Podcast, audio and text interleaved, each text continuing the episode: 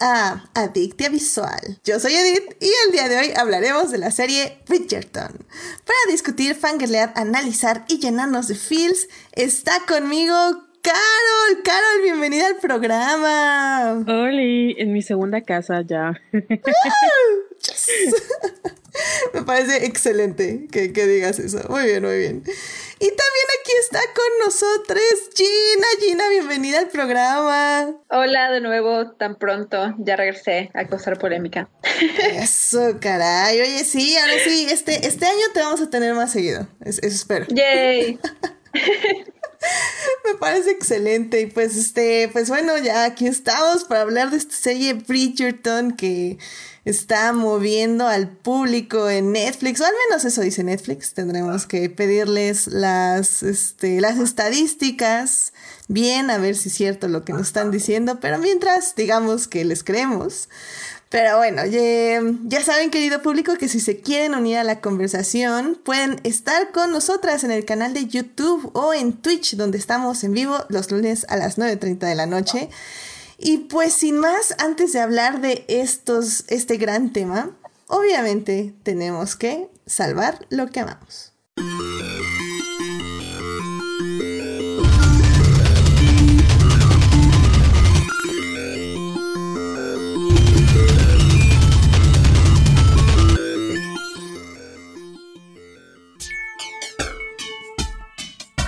Muy bien, pues ya estamos aquí para salvar lo que amamos. Carol, ¿a ti qué te gustaría compartirle al público esta semana? Bueno, pues esta semana fue, tuve muchos highlights porque fue mi cumpleaños el sábado, pero aparte de los mensajes muy bonitos que me enviaron, este, me regalaron el pase para el concierto de Blackpink, The Show, y fue increíble. Y, o sea, no solo la experiencia como religiosa de ver a las Blackpink, sino, em, pues fue como un vistazo a cómo supongo que ahora van a ser los conciertos vía virtuales, porque pues con esto del COVID, quién sabe cuándo vamos a estar todos vacunados. Entonces, se veía interesante.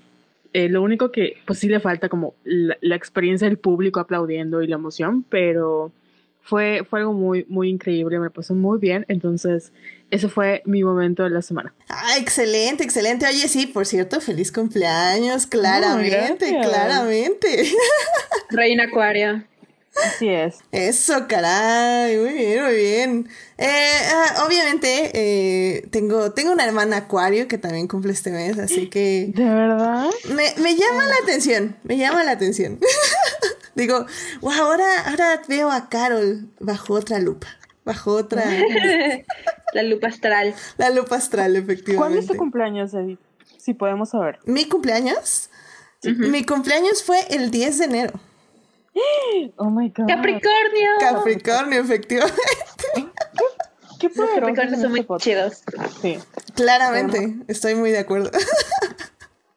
Tenemos problemas, pero sí, somos grandes personas. ¿Quién no tiene problemas? Amén a eso, amén a eso.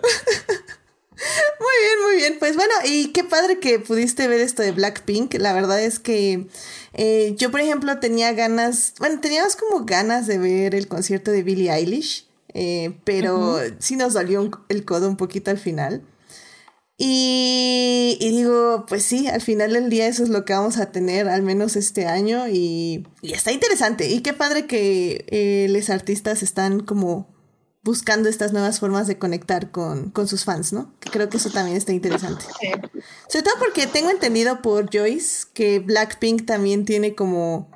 O sea, sus performances tienden a ser muy interesantes y al menos yo sé que Joyce le gusta muchísimo una canción que solo tocaron en vivo, así que también eso es padre, de que los artistas a veces nada más tocan ciertas canciones en público y no sacan discos, no sé, o sea, está padre, qué bueno que pudiste disfrutarlo, Carol.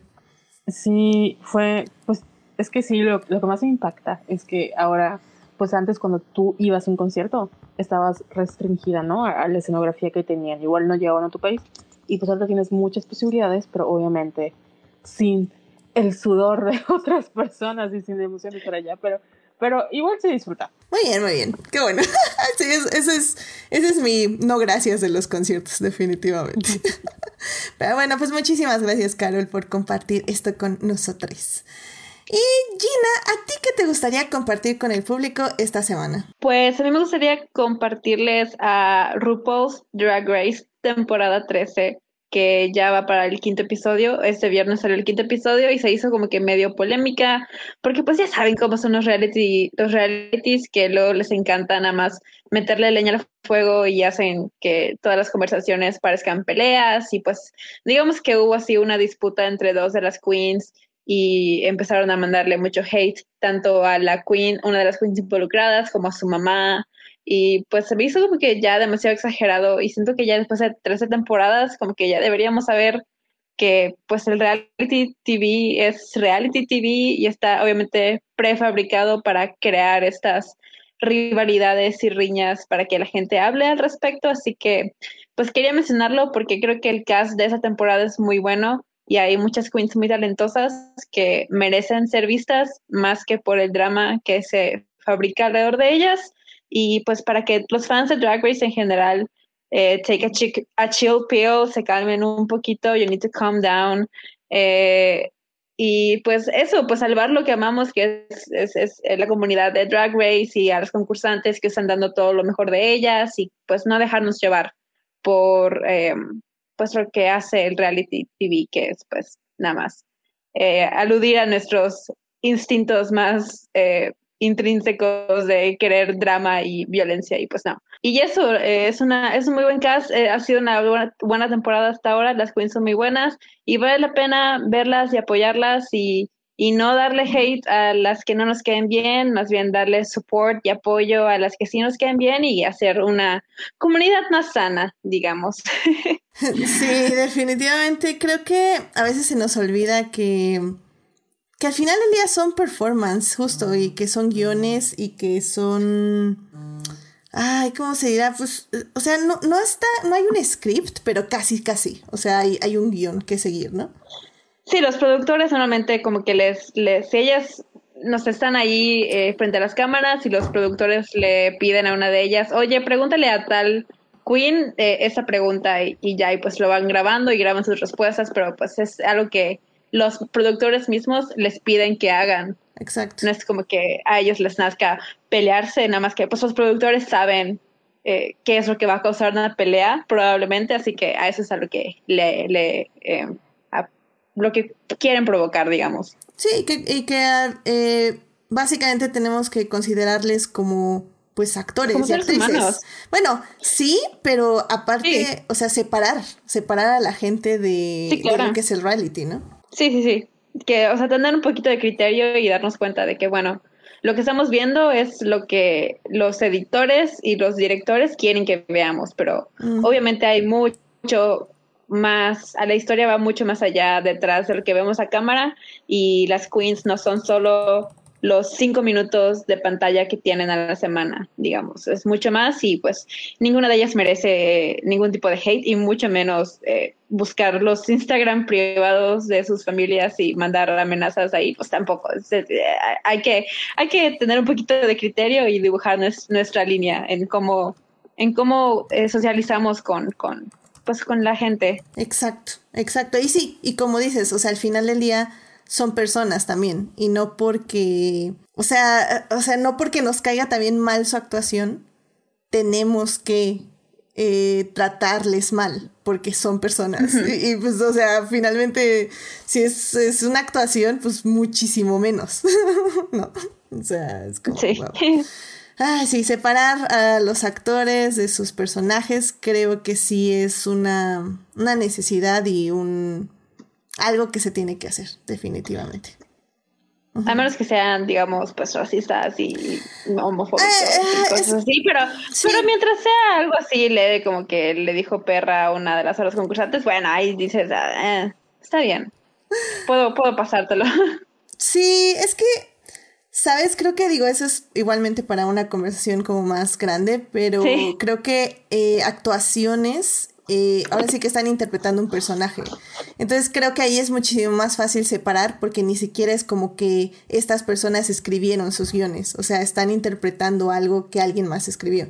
En el caso de, por ejemplo, directores o directoras, creo que sí es muchísimo más difícil separarlo y no creo que ni siquiera se deba hacer porque justamente eh, es, es su trabajo y es lo que quieren decir en un guion un actor y una actriz pues no tiene ese control. Entonces, digo, es, es interesante, pero sí, tengo, tienes, tienes toda la razón y nadie debería estar diciéndole nadie, nada a ninguna persona, definitivamente. Yo ahorita poniendo Call Me By Your Name, dejando a a un lado. No. Ignorando a caníbal. Oh no. Ya sé, qué cosas. No, ya, ya ni me digas, porque yo seguía votando por la secuela de Man of Uncle. ya no, ya no se puede porque oh, medio cast está cancelado. oh, no, vida, ya. Ay, qué triste. En fin, bueno, eh, pues ya para cerrar esta linda sección, a mí me gustaría compartirles que la semana pasada, eh, Checo Pérez, nuestro querido Checo Pérez de Fórmula 1, ya fue a la fábrica de Red Bull y ya se puso el uniforme de Red Bull y ya tiene el carro de Red Bull. Bueno, no, está haciendo, está viendo las pruebas, ajustes de asientos y así. Y la verdad estoy extremadamente feliz y muy expectante de lo que va a hacer Checo Pérez en esta siguiente temporada de Fórmula 1. le deseamos obviamente la mejor de las suertes y sabemos que es capaz de muchísimas cosas en ese auto.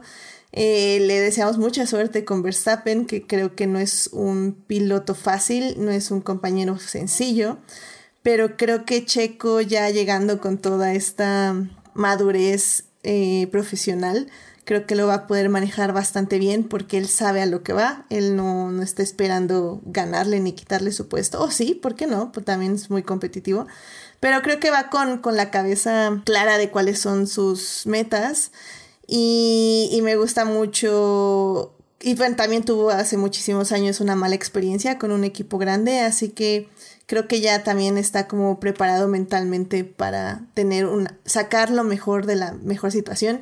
Y al final del día, pues hasta hace un mes, dos meses no sabía que, pensaba que ya no iba a correr Fórmula 1. Así que Ay, estoy muy feliz por Chico Pérez. Este, creo que no les había dicho aquí, este, abiertamente en Adictia que ya tenía, había firmado con Red Bull. Así que evidentemente no me van a parar de escuchar hablar de Checo Pérez en Salvando lo que amamos la próxima temporada y de, de Fórmula 1. Así que muy bien, la mejor de las suertes a nuestro querido Checo. Y pues ya, ya que venga la Fórmula 1. Me urge más, creo, la serie de Drive to Survive temporada 3.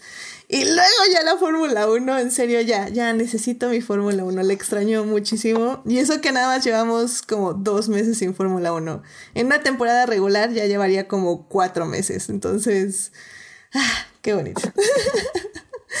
Pero en fin, pues bueno, yo creo que con eso vamos ya a nuestra, a nuestro tema del día de hoy, que vamos a hablar de esta gran serie de Netflix, así que vamos a hablar de series.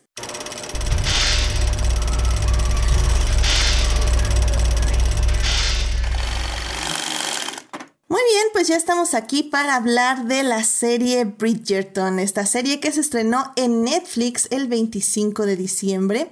La serie está creada por Chris Van Dusen y pues tiene un grande elenco y grande Sí, en actuaciones, obviamente, pero también grande porque son muchas personas. Este, sale, bueno, está narrando Julie Andrews, que es la voz de Lady Whistledown. Eh, sale Phoebe Dainbor eh, como Daphne Bridgerton, que es la protagonista. Eh, Reggae Jean Page, que es Simon Bassett. Y bueno, tenemos un nombre increíble de de actores y actrices que bueno, ya los iremos mencionando conforme avancemos este hermoso podcast. Porque todo, eh, creo que sí, todos tienen un gran papel y un interesante desarrollo durante la serie. Así que para hablar de esta serie, ah bueno, por cierto, Bridgerton habla de esta familia, eh, la familia Bridgerton, que son ocho hijas, son cuatro eh, mujeres y cuatro hombres, que básicamente eh, la más grande de ellas, Daphne, ya está buscando un, un esposo y la presentan en sociedad para esto cuando pues algunas cosas le salen mal y tiene que empezar a fingir un noviazgo con el bachelor y conquistador y soltero Simon Bassett. Entonces está, está muy interesante, romance 100%. Y bueno, para hablar de la serie, hablaremos en la primera parte de la trama, de la serie en general, de cómo nos contaron esta historia. En la segunda parte vamos a hablar del romance y la sexualidad, porque estuvieron tan peleados estos dos aspectos de las, del género romántico por tanto tiempo. Y en la tercera parte vamos a hablar de la evolución de los dramas en la televisión, de los dramas de periodo en la televisión.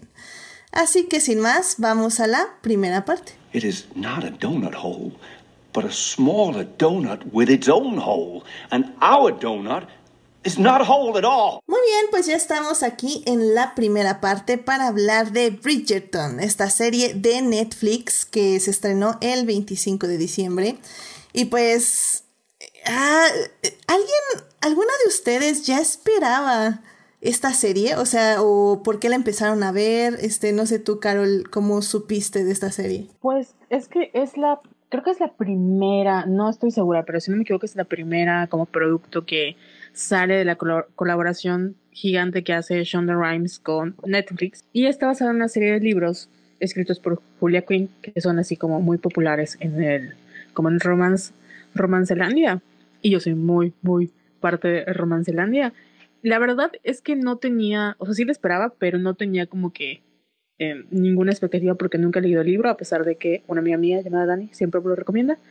Y no sabía qué esperar, o sea, sí los quería ver, pero mm, no era así como de, mm, me muero por verlo. O sea, sí, pero no. Y la verdad me dio una muy, muy gran, gran sorpresa al poder verla porque no esperaba que fuera así. O sea, no sé qué esperaba, pero eso no era. Entonces estoy muy feliz de verla visto en tiempo y en forma. yeah.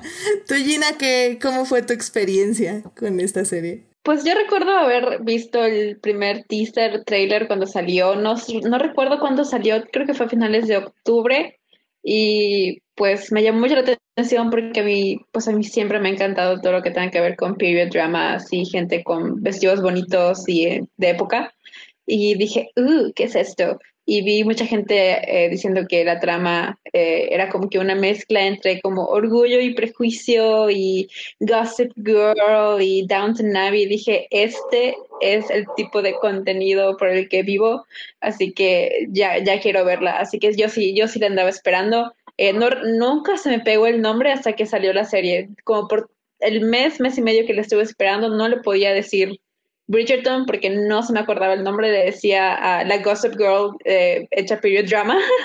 Así hablaba al respecto con, con, mis amigas sobre la serie. Eh, y ya, y sí, sí la estuve esperando mucho. El tráiler me encantó, me, me super llamó la atención. Eh, y la vi la, por, por cosas del destino, cuando salió, pues ese día fue Navidad, salió Soul y yo estaba muy ocupada con trabajo, estuve trabajando en Navidad así que estuve sin verla como dos días, eh, así que tuve que esperarme más que otra gente para verla, estuve esperándome unos días porque pues tenía mucho trabajo que hacer. Y cuando al fin dejé de trabajar y lo terminé, me eché la serie como en día y medio, los ocho capítulos, porque estaba buenísima y, ya, y la verdad es, es, es, más de lo que esperaba, de hecho, yo esperaba así como una serie así medio boba y muy como, ah, guilty pleasure, pero eh, lo que recibí yo siento que es genuinamente una, una buena serie. Sí, yo también no, no sé cómo empecé a escuchar así de la serie, pero fue así como... Empecé a ver mucho en Twitter. Creo que sí fue así como, oh, Bridgerton, no manchen, es este... Eh, justo así, orgullo y perjuicio, esto, la drama, romance, no lo puedo creer. Había, había obviamente también sus controversias, que también estaba interesante.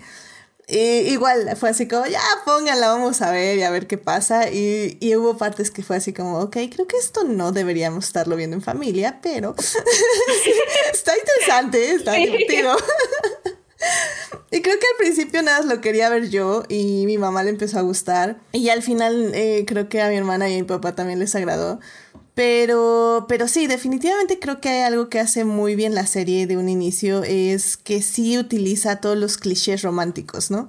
Eh, creo que igual que todas las series de Netflix, peca mucho en que tarda en empezar. Creo que arranca ya bien, creo que hasta el tercer episodio. Pero todos los tropos románticos están ahí y creo que eso es lo que la hace funcionar perfectamente para las personas que nos agradan este tipo de narrativas, ¿no creen? Sí, definitivamente. Y fíjate que lo, mencionas. Eh, yo vi muchos como reviews de, de gente que, o sea, lee romance y consume contenido romántico y les gustó la serie. Porque yo no me iba, como que no iba a sentar a ver la serie si, estas, si esta gente no lo probaba. No porque no tuviera criterio propio, sino porque es muy fácil cuando haces, como dice Gina, este tipo de contenidos, caer en muchos errores. Siento que en general, como el, género de romance y las comedias románticas, es muy difícil de lograr. Y si no tienes a gente adecuada o con perspectiva o que sepa su trabajo, pueden pasar cosas desastrosas que tienen mucho potencial, pero se caen a media película. Y con Netflix siempre ha pasado. O sea, si las últimas como comedias románticas que, han hecho, o sea, empiezan muy bien o empiezan muy mal, pero hay un momento como que dices, ok, esto lo salva, pero en general no te deja como una buena experiencia, ¿no? O sea, como que hay algo.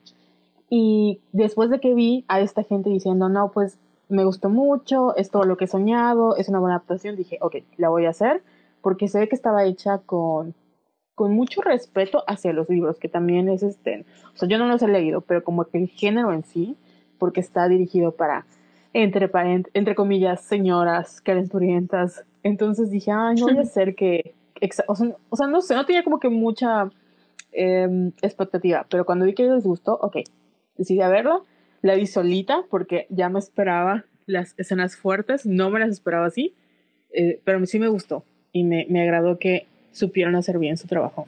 Oh my god, entonces sí la novela, porque digo, querido público, para que quien no supiera, esta, esta serie está basada en, si no mal recuerdo, Gina, tú creo que nos habías comentado que ocho libros, ¿no? Sí, eh, pues es una serie, eh, Carol, ¿tú sabes el nombre de la autora mejor que yo? ¿Es Julia Quinn? Sí, creo que sí, bueno, Julia. Sí, eh, ah, el primer libro con el que está basada esta primera temporada es The, The Duke and I, eh, pero pues sí, es el primero de, de, una serie de ocho libros que cuenta la historia eh, de todos los hermanos Bridgerton, que son ocho, así que cada uno de los hermanos es el protagonista de su propio libro. Y el siguiente libro, de hecho, es el del hermano mayor, Anthony, que se llama, ay, se me acaba de olvidar el nombre, pero eh, la idea es que cada temporada va a contar la historia de amor de todos los hermanos Bridgerton y cómo se casan y todo eso, en sus romances. Y este segundo libro, Just Saying, es un Enemies to Lovers. Entonces. ¡Oh, my God! ¡Ay, no. lo no amo. el King. Ya, ya sé. es todo lo que amo. Oigan, porque, o sea, digo, bueno, um, sí, eh, eh Ah, es que se me cruzaron como cinco ideas al mismo tiempo. y es que, o sea, sí, al, final del día creo que yo no sabía exactamente eh, cuál era el, asunto de estos libros y creo que lo vamos a explorar un poquito más en la segunda parte.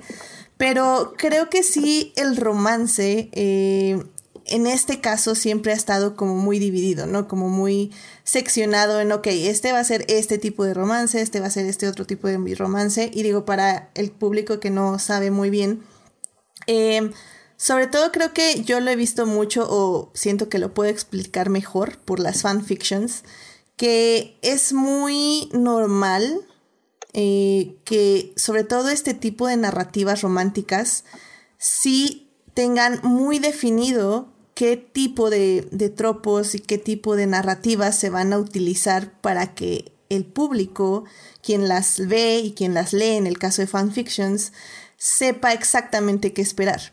Y creo que en este caso obviamente no tuvimos un trigger warning ni tenemos unas etiquetas que nos digan que iba a ser un fake dating, pero evidentemente en el momento en que decide Simon y Daphne hacer un noviazgo falso, ya es cuando todas las alarmas se prendieron, ¿no? En, muchas personas que les encanta este género.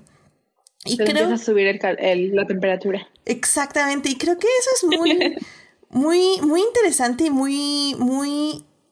Sí, muy interesante, porque al final del día, por ejemplo, yo soy muy de que no spoilers, no, no ver eh, la no ver los trailers, hashtag no vean trailers.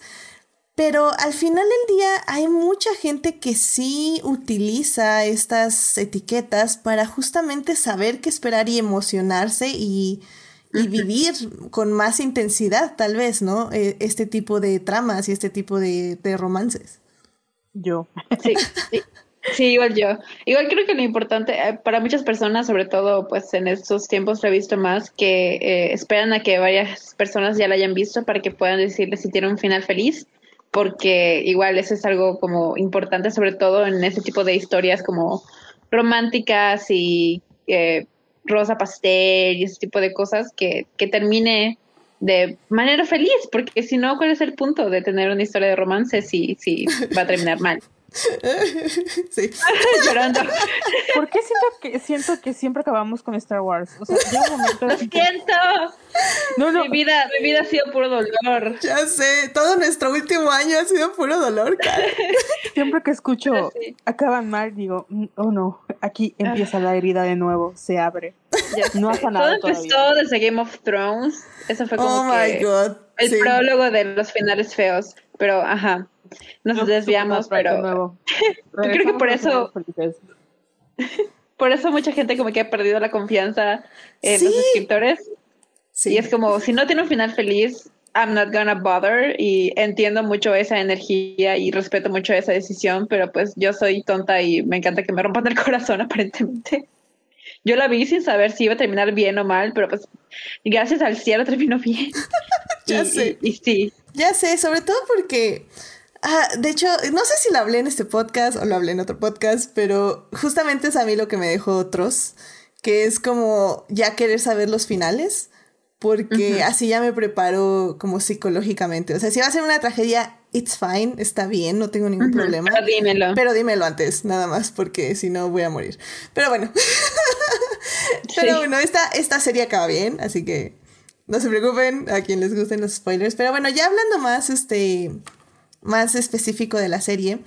creo que sí la... el guion maneja muy bien como todos estos personajes, porque la verdad son muchos personajes. Eh, en algún momento yo sí confundí a dos de los tres hermanos porque están idénticos, o sea, Están muy igualitos. están demasiado iguales. O sea, la verdad les hubieran puesto, no sé, un, un, no sé, un chaleco de otro color, no sé. Es que hasta se peinan igual. Ya, y sí, pues parecen hermanos, o sea, sí se parecen, están iguales. Eso sí, Em, buen cast. Sí, pero creo que manejan muy bien sus historias. O sea, tenemos la historia de Daphne, obviamente, y, Simon, que van a estar con este fake dating y con sus este dilemas mientras se enamoran, no se enamoran. Eh, tenemos también a la hermana, que en este momento se me olvidó su nombre. Eloís, Eloís, exactamente, que creo que es como el personaje más como actual. carismático. Mm, sí, También. también. Sí, personaje más actual en el aspecto de que ella va a hablar mucho como el feminismo habló hace unos Es muy, años. es muy hashtag not like other girls. Sí. Es como que ese tropo de ah, yo soy la, la de mis hermanas que no se quiere casar y quiero leer libros y quiero escribir y, ay, y los hombres. Ajá, Es muy así. Exacto. Pero la quiero porque siento que se conoce a sí misma y no tiene miedo de, de decir lo que piensa y pues lo respeto. Amén a eso, amén. Este, tenemos a su amiga también, que también es, también es un trope, que es así, este, pues la chica que, que no tiene el cuerpo de las demás y que por eso la rechazan y... O sea, creo que en ese aspecto sí es muy fácil ubicar a los personajes, porque ya sabes como más o menos qué va a ir la historia de cada una de ellas, ¿no? Y eh, bueno, tenemos también eh, obviamente a la reina, que también tiene un papel en estos chismes, porque la serie también se basa como muchísimo en, en, en el chisme, en... en- El poder de la chisma. Exacto, eso, eso está interesante, el poder del chisme. Sobre todo en ese tipo de sociedades, creo yo. Sí, sobre todo en esa época que pues prácticamente todo lo que tenía la gente rica para sobrevivir en sociedad era su reputación, así que si una persona venía a decirte de que pues habías hecho algo malo, era como se te acababa el mundo porque ya la gente te deja de hablar y pierdes tus cosas y pierdes tu lugar en la sociedad y pues, eh, pues en ese momento era, sobre todo era muy importante mantener una reputación súper limpia, sobre todo las mujeres, porque Dios te salve si te veían a solas con un hombre fuera del matrimonio, porque Jesús te, te, excomulgaban prácticamente. Sí, sí, sí. Y también en ese aspecto tenemos otro personaje como interesante, que es esta chica que, que está embarazada y que tiene que, pues básicamente conseguir esposo antes de que se den cuenta. Y, y está como esta idea de que tiene que ser un casamiento por amor, pero al mismo tiempo no... O sea, ella como que quiere eso, pero evidentemente no puede. Y digo, creo que podríamos esto ya hablarlo más en la segunda sección, pero... Pero sí, creo que en ese aspecto eh, los tropos románticos son usados muy bien. Y bueno, y el vestuario y la producción están increíbles. O sea, no sé si a ustedes les encantó todo lo que se vio en la serie. Fíjate que el vestuario recibió como muchas críticas por parte de, de como otra, o sea, como las subsecciones de Romancelandia, porque no era así como, ay, de acuerdo a la época. Pero está bien, o sea, a mí me gustó mucho, creo que hicieron muchísimo con el presupuesto, no sé cuánto tenían, pero me imagino que les salió carito. Y las críticas fueron porque se supone que no, no iba de acuerdo a la época, ¿no? Pero igual esa gente se iba como la parte de, es que como media racista de porque el duque no era negro y que en, la, en el libro es blanco y pues, o sea, imposible complacer a todos. Pero me gustó mucho y hay creo que varias entrevistas con la chica que es la encargada de vestuario que hablaba de los detalles que tenía cada una, ¿no? Porque Daphne tiene como prendas significativas o joyería muy bonita que van cambiando de acuerdo al desarrollo del personaje. No le hice mucho caso porque estaba perdida en otras escenas, ¿verdad? Pero se me hizo muy interesante como esta chica explicaba la evolución de Daphne a través de la ropa. Claro. me encanta eso. Mira, no sabía que este, ahora sí que el cambio de personajes había sido de la serie y no del libro. Yo pensé que sí había sido directo del libro. Que, que si quieren podemos tocar un poquito ese tema, porque evidentemente sí, personas racistas decían que la reina nunca había sido una mujer negra y que que esto arruina toda la historia porque el contexto histórico social no no puede no puede ser no puede ah, ser. me da mucha me da mucha risa esas personas porque no sé siento que están viendo un documental no sé si es lo que piensan no es un documental señor siéntese es una ficción. Es una ficción por favor o sea este, sí. cuenta. Eh, sí y, y por ejemplo también hubo este tipo, bueno, dejemos a un lado esas críticas sin sentido y sin razón alguna. Em, pero también hubo este, estas críticas, y digo al público que nos escuchó la semana pasada en Soul, creo que tendrán un déjà vu. Em, justamente que hablaban que la inclusión de personas eh, de color em, no estaba bien realizada en el sentido de que básicamente es como si nada más hubieras cambiado de color a tus personajes, lo cual literalmente fue lo que hicieron. Em, en este caso, por ejemplo, en Soul hablábamos la semana pasada de que pues esto sí afectaba la historia, en el aspecto de que no, no nos daba su contexto social eh, de, de Joe, del protagonista, y, también le quitabas parte de su identidad y de su, de su forma de ser y de su ser, básicamente. Sin embargo, en esta ocasión yo creo que yo no, a mí no me molesta, y digo, lo digo de, desde que pues no soy una persona negra, este, pero, y, y entiendo las críticas, en este aspecto a mí no me molesta porque creo que es un universo ficticio. Y en este universo ficticio, eh, el racismo, por lo que tengo entendido, no existe. O sea, no, nunca hubo este. Pues lo que, lo que, pues en la serie hay una parte en la que la tía del duque de Hastings, de Simon, le, como que le está diciendo algo y ahí es donde explica como la lógica detrás de esto, que es que el rey George III se enamoró de una mujer negra y pues eso fue básicamente todo, se enamoró de ella, se casó con ella y gracias a que ella se volvió pues la reina al estar casada con el rey, eso le permitió a ella ofrecerle puestos de nobleza a gente de color y a levantar a, toda la raza negra, por lo menos ahí en, en, su país, en su reino, de pues el racismo, o sea, como que por el simple hecho de que el rey se haya enamorado de una mujer negra, ella tuvo el poder y hizo lo que estuvo en su poder para eh, liberar a su gente de pues de ese tipo de cosas y pues les dio la nobleza y pues por eso se, ahí se explica por qué hay gente de color entre los lords y las ladies y todo. Es una explicación sencilla que pues tiene sentido y pues es suficiente para mí. Así, a mí me hubiera gustado que no lo hubieran dado, o sea, como que no sentía que... Sí, no sentía, no era necesario, pero pues... Exactamente, siento que era por como para decirle a la audiencia, ¿no? Así que no nos sacamos a esta gente de la manga, soy una explicación, pero pues eh, hubiera dado lo mismo porque realmente no, como dice Edith, no hay este, o sea, si me dijeras que poner a gente de color y vamos a hablar de su contexto, su personalidad, su algo cambiaba la historia, pues obviamente hay una falta total, pero en este caso, o sea, no, no hay como que, o sea, el, el galán era el duque, ¿no? En ese caso me hubiese gustado que, pues a los hermanos hubieran puesto aunque sea un poquito de color, porque la verdad no los, no los puedo identificar. están iguales, y digo, bueno, eso tienes al duque y luego a los hermanos, o sea, como que me los vas a vender como muy guapos y pues, pues la verdad, no, pero bueno, cada quien. Ahora sí que en gusto se varía, definitivamente. Sí es. Sí, entonces digo, obviamente entendemos las críticas y sinceramente yo no vi tantas. Eh, Carol me estaba diciendo hace ratito que sí vio más. Em, pero en sí, o sea, sí, son válidas las críticas.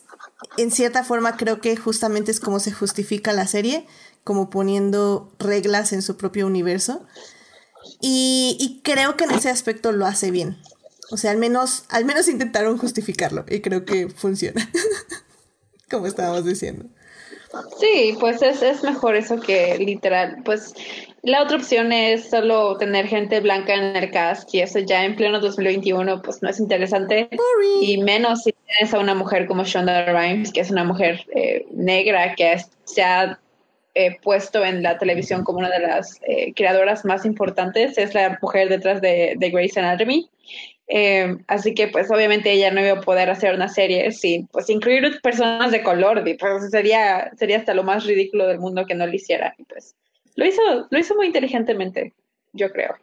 Completamente de acuerdo. Y digo, para quien no sepa del público, Shonda Rhimes es la productora de esta serie. No es showrunner, pero sí es productora. Entonces también es muy importante.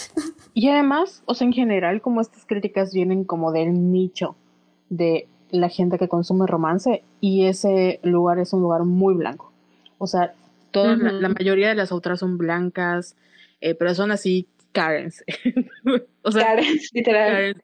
Y pues última, o sea, en los últimos años han habido como varios conflictos muy marcados donde eh, las autoras de color ya están, porque pues sus libros no solo mezclan a gente de color, sino también hablan como del romance dentro de otras culturas, lo que, o sea, como que las historias son de yo me enamoro de alguien que es diferente de mi religión y si hay un problema con mi familia o el que yo tengo estos estas inseguridades, pero porque yo crecí en este tipo de, de, hogar y si lo comparas con la gente blanca es totalmente diferente. Entonces, cuando, cuando estas autoras empiezan a consumir romance, sí es de no, o sea, me quieres vender como la idea del amor es universal y es lo más maravilloso, pero es por gente blanca y yo no me siento representada, ¿no? Y sí hay como muchas mujeres o personas que crecen, incluso la comunidad LGTB, que por años estén, han, o sea, como que igual han sido historias contadas desde personas heteras, ¿no? Entonces como que, eh, sí, me hablas de representación, pero yo no aparezco ahí, mi historia no es así, o sea, yo no lo estoy contando. Entonces, las críticas que se le hacen a la serie, de verdad es de gente envidiosa porque no adaptaron su libro como ellos quisieron, porque no hay ningún como problema con la serie. Creo que le agrega, y es hasta refrescante que por fin podamos, se nos abran muchas posibilidades y podamos pensar en Orgullo y Prejuicio con Dev Patel y no sé, mm. yo volé, Orgullo Dev Patel y como que mi mente voló. Sí. Ya regresé, ya regresé. Claro, completamente de acuerdo. Aparte, si no fuera, si no fuera así, no tendríamos eh, a Roger Jean Page en el papel de, Simon, que es, pues, creo que es el, el, mejor que ha sido de la serie porque es el que más llamó la atención, por lo menos de mí, no sé, no puedo hablar por los demás, pero es un muy buen actor y, creo que eh, personifica a, a, Simon Hastings muy, muy bien. Sí, completamente de acuerdo. Creo que de las actuaciones masculinas es la que más destaca. Y digo, creo que ya lo veremos porque, bueno, esta serie ya está confirmada para la segunda temporada. Así que creo que ya en la siguiente temporada veremos como más protagonismo de otros eh, personajes masculinos. Pero ah, en esta al menos creo que los demás tienen como momentitos, pero son muy fugaces y muy rápidos. Entonces como que alcanzamos a ver un poco de sus personalidades, pero no alcanzamos a enamorarnos o a sentir demasiado por ellos, ¿no? Mm, no. Creo que de los Bridgerton, eh, pues Daphne obviamente porque es la protagonista, Eloise tiene igual muy un papel bastante grande, Anthony igual, aunque luego te cae mal por entrometido, eh, y un tantito eh, Benedict por su como su subplot de querer ser pintor y todo eso, y un poquito Colin porque tiene como que interacción con Marina y Penélope y así pero ya los más chiquitos, a mí se me olvidó, por ejemplo, eh, la hermana F, porque ajá, todos los hermanos están eh, nombrados por orden alfabético. Y yo estaba repasando los nombres en mi cabeza yo, ¿quién, ¿quién es la F o quién es el F? ¿Por qué no hay un hermano F? Y hasta el final de la serie que regresó esta Francesca, y a mí se me había olvidado que existía, y luego volví a ver la serie, y aparece Francesca como los primeros dos episodios, y a mí se había olvidado su existencia, porque casi no aportó nada eh, pero pues, ajá, es, es entendible, es un caso demasiado grande y creo que pues con, con el tiempo que tenían lo lograron esparcir suficiente bien entre, entre los hermanos Bridgerton, los que pudieron. Sí, sí, como digo, son demasiados personajes, demasiados, definitivamente. Sí, los más chiquitos, eh, Hyacinth y, y um, Gregory creo que es el, el G pues ya están muy chiquitos, ellos no tienen nada que aportar, así que están ahí como, como adorno. Exacto. Ay, muy bien, pues yo creo que con esto podemos ya pasar al siguiente tema que, que va a estar muy interesante, así que vámonos a la segunda parte. Blow that piece of junk out of the sky! Muy bien, pues ya estamos aquí en la segunda parte para hablar de Bridgerton, esta serie de Netflix que se estrenó hace un mes y que ha roto todos los este los récords, según Netflix, así que uh. y bueno, pues sí, decir, hace, que, hace unos días publicaron, así que, ah, Bridgerton es especialmente eh, el original de Netflix más eh, exitoso de toda la historia. Sí, pues, así como, uh, no tenemos las estadísticas.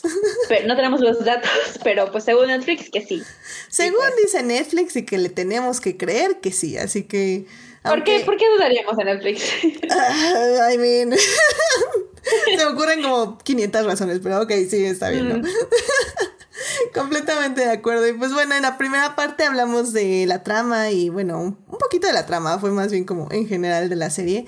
Y en esta segunda parte vamos a tocar ya el romance y la sexualidad, porque de hecho en el chat nos estaba diciendo eh, Jesús Alfredo, a ver, miren, tengo una nueva cosita. Ah, ahí está el chat, muy bien. En el chat nos estaba diciendo este Jesús Alfredo, nos estaba preguntando, señoras calenturientas, con emoticon de risa.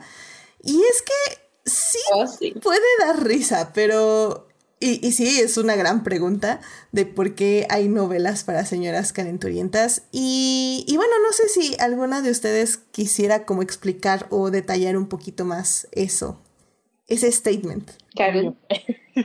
Siento los ojos que no veo en mí. Pues es que, como les decía, el género romance en general es... La mayoría son, o si no todas, son escritoras mujeres, ¿no?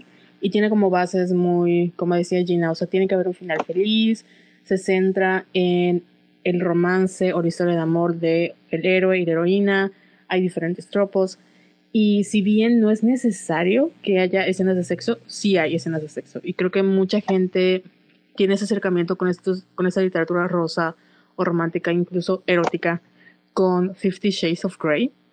Pero eso fue como lo que salió mal. O sea, es como lo mainstream que salió muy mal porque hay libros que tienen mucha calidad y que tocan esos temas. Y yo sé que para muchas personas es como de señoras calenturientas porque solo voltean el libro y es como sexo así explícito y detallado toda la cosa, pero en realidad em, en este caso y en los libros, las escenas de sexo tienen que ver con la intimidad y con como esa conexión entre los dos personajes y sirven para mostrar como el point of, point of view de la heroína y tal vez del del héroe como de sus sentimientos, pero sí tienen como un peso emocional. No es nada más. También hay libros donde nada más es como 10 páginas de sexo detallado. Pero también creo que es una manera segura, entre comillas, de muchas mujeres, tanto de explorar su sexualidad al escribirlo, como de leerlo, ¿no? Porque, pues, como lo decíamos en el podcast, somos violetas, o sea, a las mujeres no se les enseña a consumir porno. O sea, es, nosotros como las mujeres son tratadas como objetos en, en, el porno, pues nunca nadie nos ha enseñado como a disfrutar de nuestra sexualidad. Y muchas de las lectoras llegan a estos libros porque lo encuentran que en el baño de la tía, que lo ven en el Walmart o que se topa con ellos en internet y les llama mucho la atención porque es una manera totalmente diferente de cómo han visto el sexo, ¿no? Como algo, pues, que es malo o que tiene que ser de matrimonio. Exactamente, como que es algo que te va a perder, ¿no? O sea, como si lo tocas, te embarazas y, y ya. y te mueres. y te mueres, ¿no? este, estos libros exploran como esa manera muy segura porque puedes leer de todo, ¿no? Hay de todo.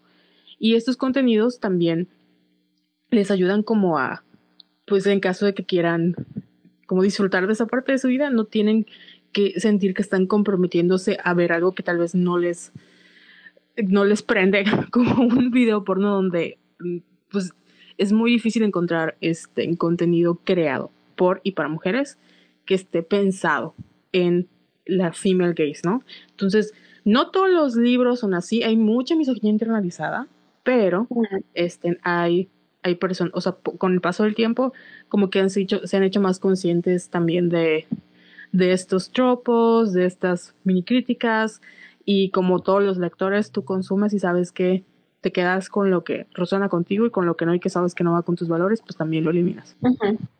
Sí, y me parece como, e, e, es que es eso, es como súper interesante. La verdad yo, yo en este tipo de literatura me la empecé a encontrar porque fanfiction de Star Wars.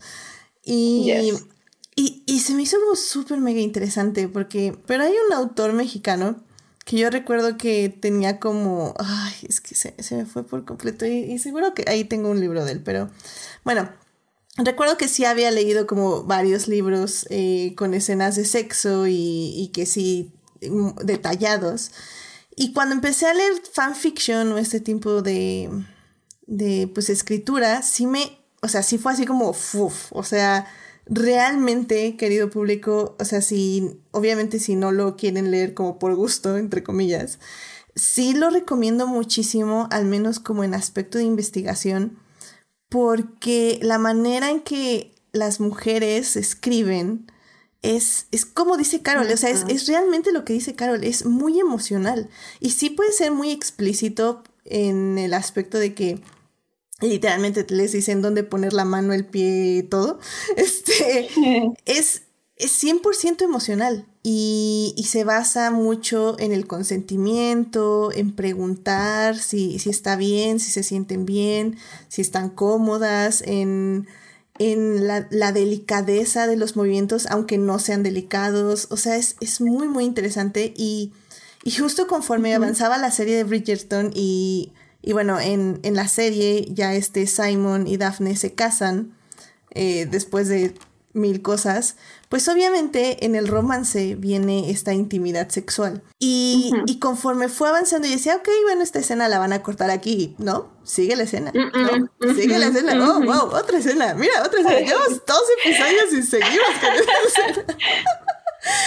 y fue así como súper interesante, eh, un poco awkward, pero, pero sí fue así como, wow, o sea, realmente no se detuvieron en el fade in, digo fade out de velitas y sigamos hablando de otras cosas. Y amanecen al día, a la mañana siguiente abrazados. Exactamente, con, con las cubiertas, con las sábanas. Eh, cubriendo estratégicamente partes del cuerpo. Los cuerpos, sí. y, y se me hizo como muy interesante porque dije, wow, o sea, es una de las primeras, si no es que el primer romance, donde hay mucha sexualidad de la protagonista. Y no solo eso, no solo las escenas de sexo, sino las preguntas de, oigan, este, ¿por qué nadie me dijo que esto tenía que pasar para quedar embarazada? ¿Qué, ¿Qué pasa ahí con la educación también? Y eso está como increíble. O sea, a mí me pareció excelente. Sí, es, es, es, muy interesante porque creo que, pues, algo que, que Bridgerton enfatiza, tal vez no tan en tu cara, pero sí es muestra de que en esa época, sobre todo, literalmente las mujeres no tenían poder sobre nada, ni de sus tierras, ni prácticamente ni con quién se casaban, no tenían poder de nada. Y menos ni siquiera de sus cuerpos, porque Dios mío, sus madres nunca les educaban de cómo se hace un hijo, ni qué es el coito, ni cuando una mujer se casa con un hombre, qué es lo que sucede en su noche de bodas, nunca les enseñan nada. Y esa, mantener a las mujeres en la ignorancia es una manera del patriarcado, obviamente, de no dejarlas vivir su mejor vida, por ponerlo de alguna manera, porque si las mujeres se enteran de que el sexo puede ser algo placentero, eh, las vamos a perder, ya sabes, como que esa es la idea del, del patriarcado y por eso como que procuran mantener alejadas a las mujeres del malvado sexo, de que sean puras, de que, de que no lo hagan, de que solo con su esposo y que el esposo es el que tiene que tomar las decisiones. Así que no vamos a educar a las mujeres para que no sepan nada y nada más se dejen llevar literal rojitas y cooperando. Eh, y es algo que, que tocan en Bridgerton, literal, Daphne se le planta a su mamá y le dice, ¿por qué nunca me dijiste esto? ¿Por qué nunca me explicaste estas cosas? ¿Por qué preferiste eh, no hablarlo porque era incómodo y, y, no darme las herramientas y las armas para protegerme de alguien que podría herirme, que es prácticamente lo que pasa con Simon, que hay todo un drama ahí. Y siento que el, la manera en que Daphne toma control de su sexualidad es literal ella tomando control sobre sí misma, que es lo único sobre lo que puede tener control, sobre todo pues cualquier mujer en esa época. Así que hacer esa conexión de la sexualidad eh, significa poder es, es, es importante y, y, pues lo, el mejor ejemplo es esto de la educación y la falta de educación literal. hay una parte muy chistosa en la que eh, se enteran de que una de las Federington podría estar embarazada y Eloise está como que, pero ni siquiera están casadas, o sea, ¿se puede una mujer embarazar sin estar casada? Eh, estar casada no es un requerimiento y es muy chistoso, pero pues detrás de eso hay pues una gran, gran, gran ignorancia y falta de educación sexual. Em, que bueno, pues eh, lo, lo hablan en la serie y hablan de los riesgos que, los, los riesgos que corren las mujeres al no saber sobre estos temas. Sí, completamente de acuerdo. Este, también eh, creo que una de las partes controversiales de justo este tema fue, eh, bueno, eh, bueno, hemos hablado más o menos con spoilers, querido público, no, no creo que les arruinemos muchísimo de la serie si se enteran de estas cosas y no la han visto. Realmente creo que la serie tiene su propio ritmo y entrega las cosas muy bien. Pero bueno, hay una parte, spoilers, específicamente donde justo Daphne Básicamente Simon le dice que no puede embarazarla, bueno, más bien que él no puede tener hijos y literalmente es como un tecnicismo que él dice más como que no quiere y, y esta Daphne le entiende como que no puede. Y pues es justo lo que hablamos ahorita de que Daphne tiene que primero aprender una cómo, cómo se, se hace un, un hijo. Y, y, cuando se entera ya del proceso, Em, básicamente obliga a Simon a pues a tener sexo con ella y habla mucho también un poco de, del consentimiento y de que en este caso sí es como hacer algo con un cuerpo de un hombre, que tampoco estamos acostumbrados a hablar mucho de ello, sin su consentimiento. Y que al final del día en la serie, pues todo está bien, ¿no? Porque Simon le dice así como, no, pues sí, la regué, perdóname, y así. Pero, pero creo que también es un tema como interesante que se toca y que no se toca con la profundidad necesaria. Porque al final del día Daphne también hizo algo sin el consentimiento de Simon. Sí, sí. Y había, había un artículo de eso y creo que usaron otro ejemplo, pero ahorita no me acuerdo porque hubo como otra serie que también... Ah, oh, Wonder Woman. Em, Wonder Woman, como pueden recordar, para quienes ya la hayan visto, Wonder Woman 1984, también tiene una onda de consentimiento donde por alguna razón increíblemente tonta, eh, la piedra de los deseos revive a Steve Trevor en el cuerpo de otro hombre en lugar de darle un cuerpo mágico propio, lo cual era muchísimo más obvio y se hubieran ahorrado todos estos problemas. Y pues también se discutía justo el consentimiento, ¿no? De pues por qué Diana va este, a tener sexo con este cuerpo de un hombre que no es Steve Trevor y que al final del día ese cuerpo lo van a regresar. Entonces, son temas que creo que no se están hablando lo suficiente ¿eh? y, y si no tenemos cuidado, puede convertirse en algo también. Sí. De hecho, hoy vi un como TikTok de una serie que no estoy creo que se llama The Teacher, que está en Hulu, no lo he visto, pero es una escena que como que me, me impactó porque sale este chico el que protagonizó Love Simon y tiene creo que una escena con como de confrontamiento con una que fue su maestra. Y le explica a él, o sea, no sé si es spoiler, pero tengo que hablar de la escena, este, él, o sea, entiende que hubo una relación con la maestra cuando él tenía 17 años y la manera en la que él lo confronta y le dice, es que yo era un niño, tú te aprovechaste los momentos donde yo creí que había, teníamos algo en realidad eran tuyos, o sea, tú los creaste y tú me, o sea, tú me sacaste del baile, tú me hiciste esto, tú me hiciste lo otro, porque yo era un niño, yo tenía 17 años. Y le dice la, la chica, no, es que yo no te obligué a hacer nada que tú no quisieras. Dijo, no, es que sí me obligaste, porque todo lo que hiciste o sea, en ese momento yo pensaba que era yo, pero en realidad yo lo estaba haciendo porque tú creaste una atmósfera y yo no estaba en edad para consentir, yo era un niño y tú eras una maestra, ¿no? Y lo fuerte fue que muy pocas veces, y él habló también como la parte de la vergüenza y como que el odio, y leía los comentarios de muchos chicos en la misma posición. Y es muy, por lo mismo de, de que hablábamos de la female gaze, ¿no? cuando estamos acostumbrados a una male gaze dentro de un producto, siempre vemos esto de que mientras los hombres tengan más sexo todo está bien, ¿no? Y mientras mujeres tengan, este, sean objetos está bien. Y es, si no tenemos, como dice Edith, cuidado de cuando tratamos de ser como la, la traducción a la female gaze, de que en vez de que sea una traducción sea como, como una de verdad empática, podemos caer en estos problemitas de que en realidad fue una violación porque si hubiera sido al revés, hubiera sido una violación. O sea, si Simon hubiera hecho lo que hizo Daphne sin el consentimiento de Daphne, sería una violación con todas las palabras. Y ahorita como es romantizado porque había trama, porque pues ella quería como que obligarlo y era un momento de pasión, al final Simon se molestó y todo y luego lo solucionaron, pero pero también implica, o sea, es una violación porque él no quería.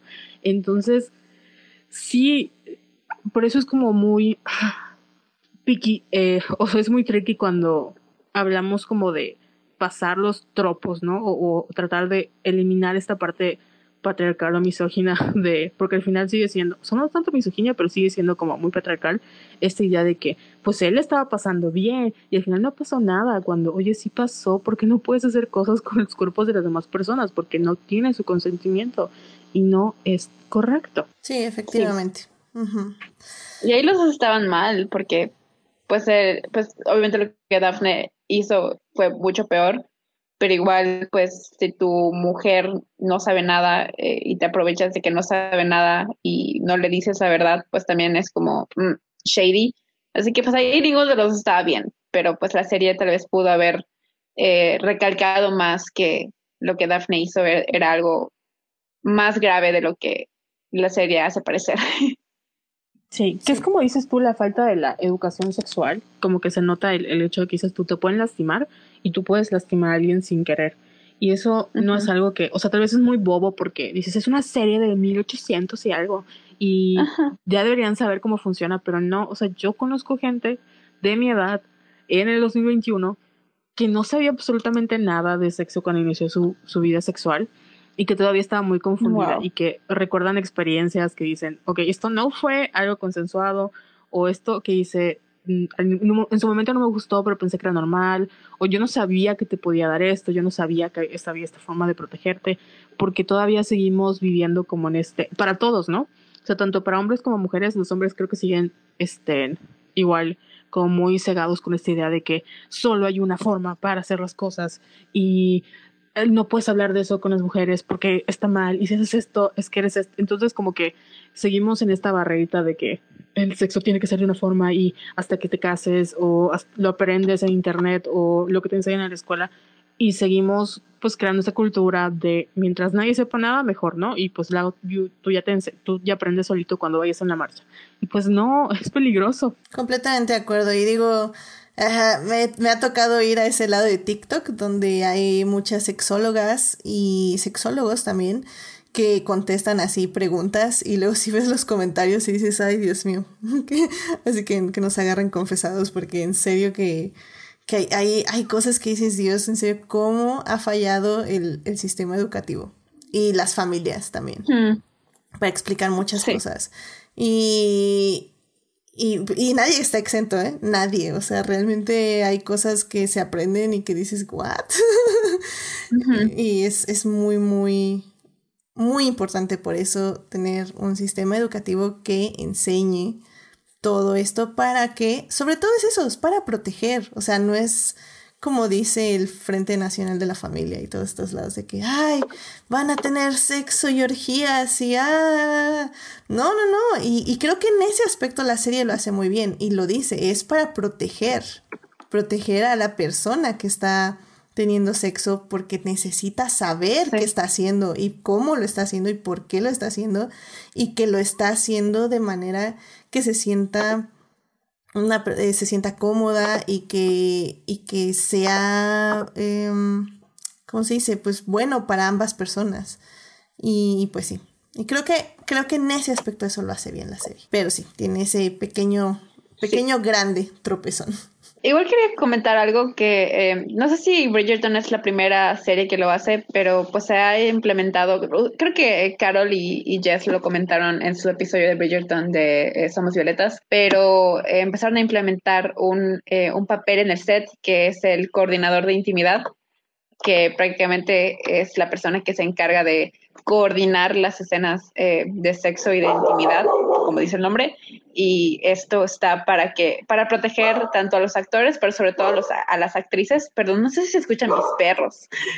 Se escuchan, pero están bien. sí.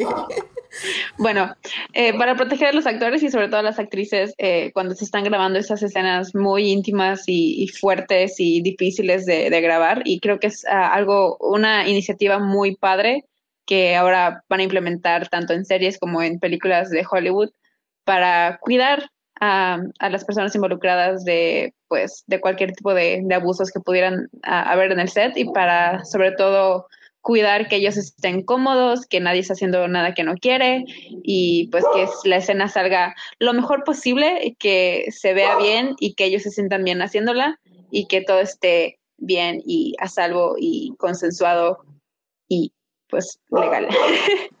Pero me parece muy, muy interesante eh, este nuevo papel de coordinador de intimidad y me, me agrada mucho saber que había una persona detrás de cámara cuidando todos esos detalles que pues por años ha pasado por alto, pero que creo que sí es, es importante tomar en cuenta. Sí, de hecho en Vulture, esta página, eh, salió un artículo escrito por Catherine Van Ardentock que se llama Sex on Bridgerton is all about keeping everyone for rolling off the tiny beds. El sexo en Bridgerton es, eh, se trata de mantener, de evitar que se caigan de las pequeñas camas, así se llama el artículo. Y es una entrevista con Lizzie Talbot, que efectivamente es la coordinadora de intimidad de Bridgerton. Y ahí habla justo de lo que estaba hablando Gina, que es este de que todas las personas se sientan cómodas, pero y ella también explica algo que, se me hizo muy interesante, que es este, que ella no dirige las escenas, o sea, no, no es como que ella dirige la narrativa, ella dice, o sea, a mí no me importa cuál sea la narrativa, si se, si se pelearon antes, si no se pelearon después, etc. Dice, yo lo que hago es que si eh, las actrices y los actores están en una roca, eh, estén cómodos en las rocas, no se dañen las espaldas, no se dañen los pies, que, tengan una posición que puedan hacer eh, por su propia flexibilidad, que este, pues sí, básicamente eso. Entonces es, es mucho acerca de los cuerpos y de, de, los objetos en donde están los cuerpos.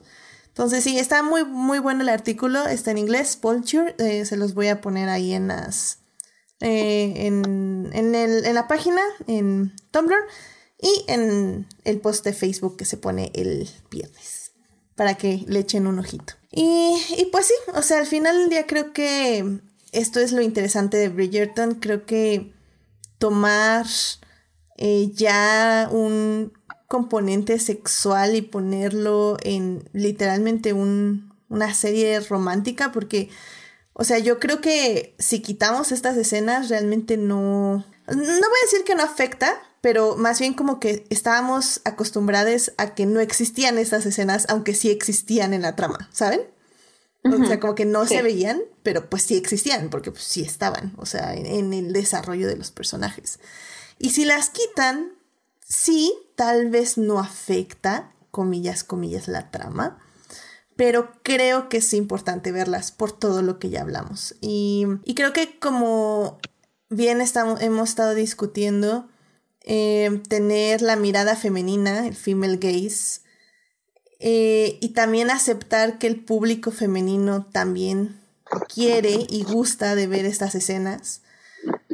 Creo que también eso es muy importante porque la serie no solo acepta que, el género necesita estas escenas, sino que también el público puede tenerlas y disfrutarlas. Sí, que no tiene nada de malo disfrutar una, pues, pues las escenas de, de sexo al final de cuentas pues están hechas para ser lo más placenteras visualmente posibles.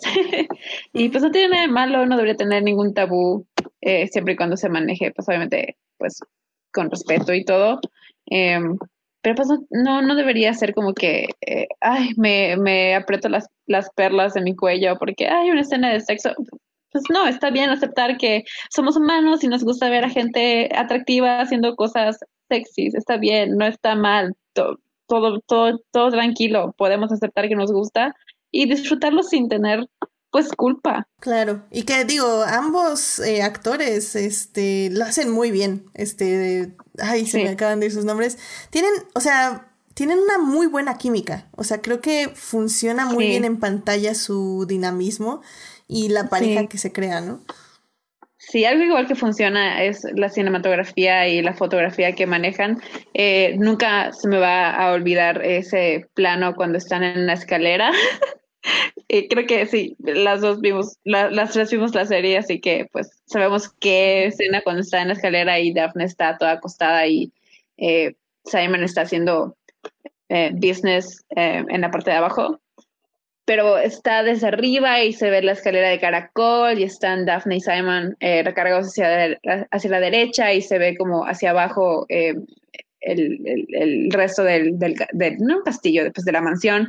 Es, una, es un plano estéticamente muy bonito eh, y pues eso igual le, le, agrega mucho a las escenas de, de, de sexo porque no son simplemente a ah, pues mujer, hombre haciendo eh, movimientos adelante y hacia atrás, sino que realmente se tomaron la molestia de hacerlo lo más visualmente atractivo posible y pues igual eso les da muchos puntos. Completamente de acuerdo. Sí, es, es muy bonita la fotografía y, y, no solo en estos momentos, sino que también tiene momentos visuales. A mí, por ejemplo, la escena que me gustó muchísimo es justo cuando están viendo el cuadro y conectan así. El, el típico, ya sabemos, las típicas manos que apenas se tocan y dices, ¡Oh my God! Y, tiene esos momentos súper eh, clichés románticos que funcionan súper bien y siempre van a funcionar súper bien. Y también tiene estos otros momentos que no habíamos visto en televisión en este género y también funcionan muy bien. Entonces, creo que tanto el romance funciona así como los momentos sexys. Creo que se complementan perfectamente, ¿no? Y, es por eso que mucha gente, o sea, eh, como que hay esta conversación sobre las escenas de sexo, porque son como nuevas. Porque no estamos acostumbrados y es como shock ver que veamos a una, en un, sobre todo en un period drama, a una mujer descubriendo su sexualidad, porque sea como sea lo está haciendo y evolucionando y sintiendo cómo va ganando poder personal sobre eso. Y al mismo tiempo, o sea, es como lo impactante, ¿no? Pero la serie sí, o sea, el romance, que es por lo que algunas entramos a ver qué, qué va a pasar, porque nos gusta el, el fake dating, porque estábamos este, intrigadas con los trajes o cómo iba a evolucionar la trama. Y al final, todo, todo lo que dicen ustedes de la, de la fotografía y de la música, sobre todo, Mm, como que va conectando con esa atmósfera de son personas que se están enamorando y tú te enamoras con ellos, ¿no? Entonces, por eso también eran como importantes estas escenas porque eh, hablan de la conexión de la intimidad que tenían los dos personajes que, como dice Edith, cuando tú lees un fanfiction, o sea, no lees porque quieras leer lo mismo que ya te dieron las personas, sino porque quieres más, quieres más de ese universo, quieres más escenarios, quieres saber cómo hubieran sido las cosas, porque tienes muchas ideas. Y es lo mismo con los personajes, o sea, al final creo que, bueno, Daphne llega un momento en el que piensas que es una persona niña blanca, blanda, ¿no? O sea, como que habían personajes más interesantes.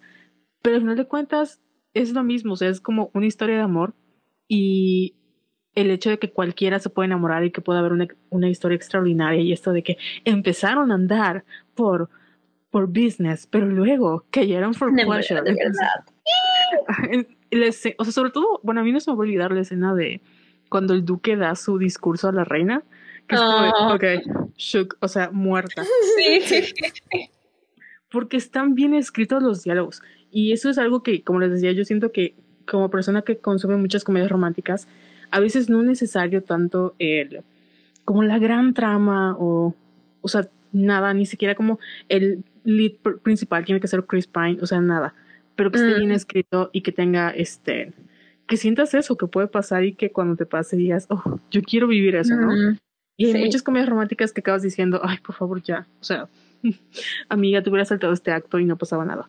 Y en este caso sí es como de, ay, ¿te imaginas que un día yo esté viendo a la reina y tenga que salir con un duque? O sea, Sí. nunca va a pasar, pero te gusta la idea, ¿no? Pero es una buena, una bonita idea.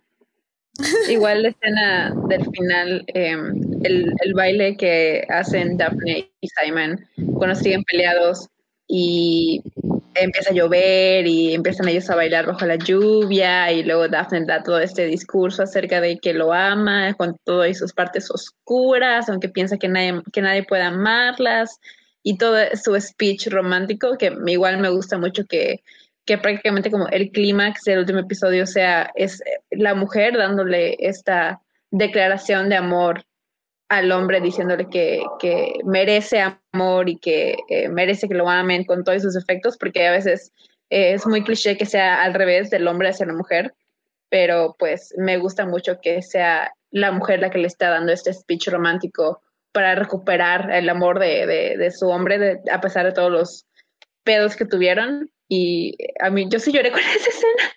Eh, todo lo que dice Daphne igual es muy bonito, así que tanto esa escena bajo la lluvia como la escena de eh, Simon ante la reina son dos escenas que siento que se complementan y pues te das cuenta de lo mucho realmente que se aman estos dos eh, estúpidos que son unos tontos, pero al final eh, solucionan sus problemas y, pues lo hacen funcionar y, y pueden vivir su mejor vida eh, enamorados y eso es todo lo que, lo que fantaseamos. Completamente de acuerdo. Y, y, yo creo que con esto, de hecho, podemos pasar ya a la tercera parte eh, para justamente hablar de cómo han evolucionado eh, este tipo de narrativas, eh, pues estas últimas décadas, porque creo que esa es justamente la diferencia y, y es importante mencionarla. Así que vámonos a la tercera parte.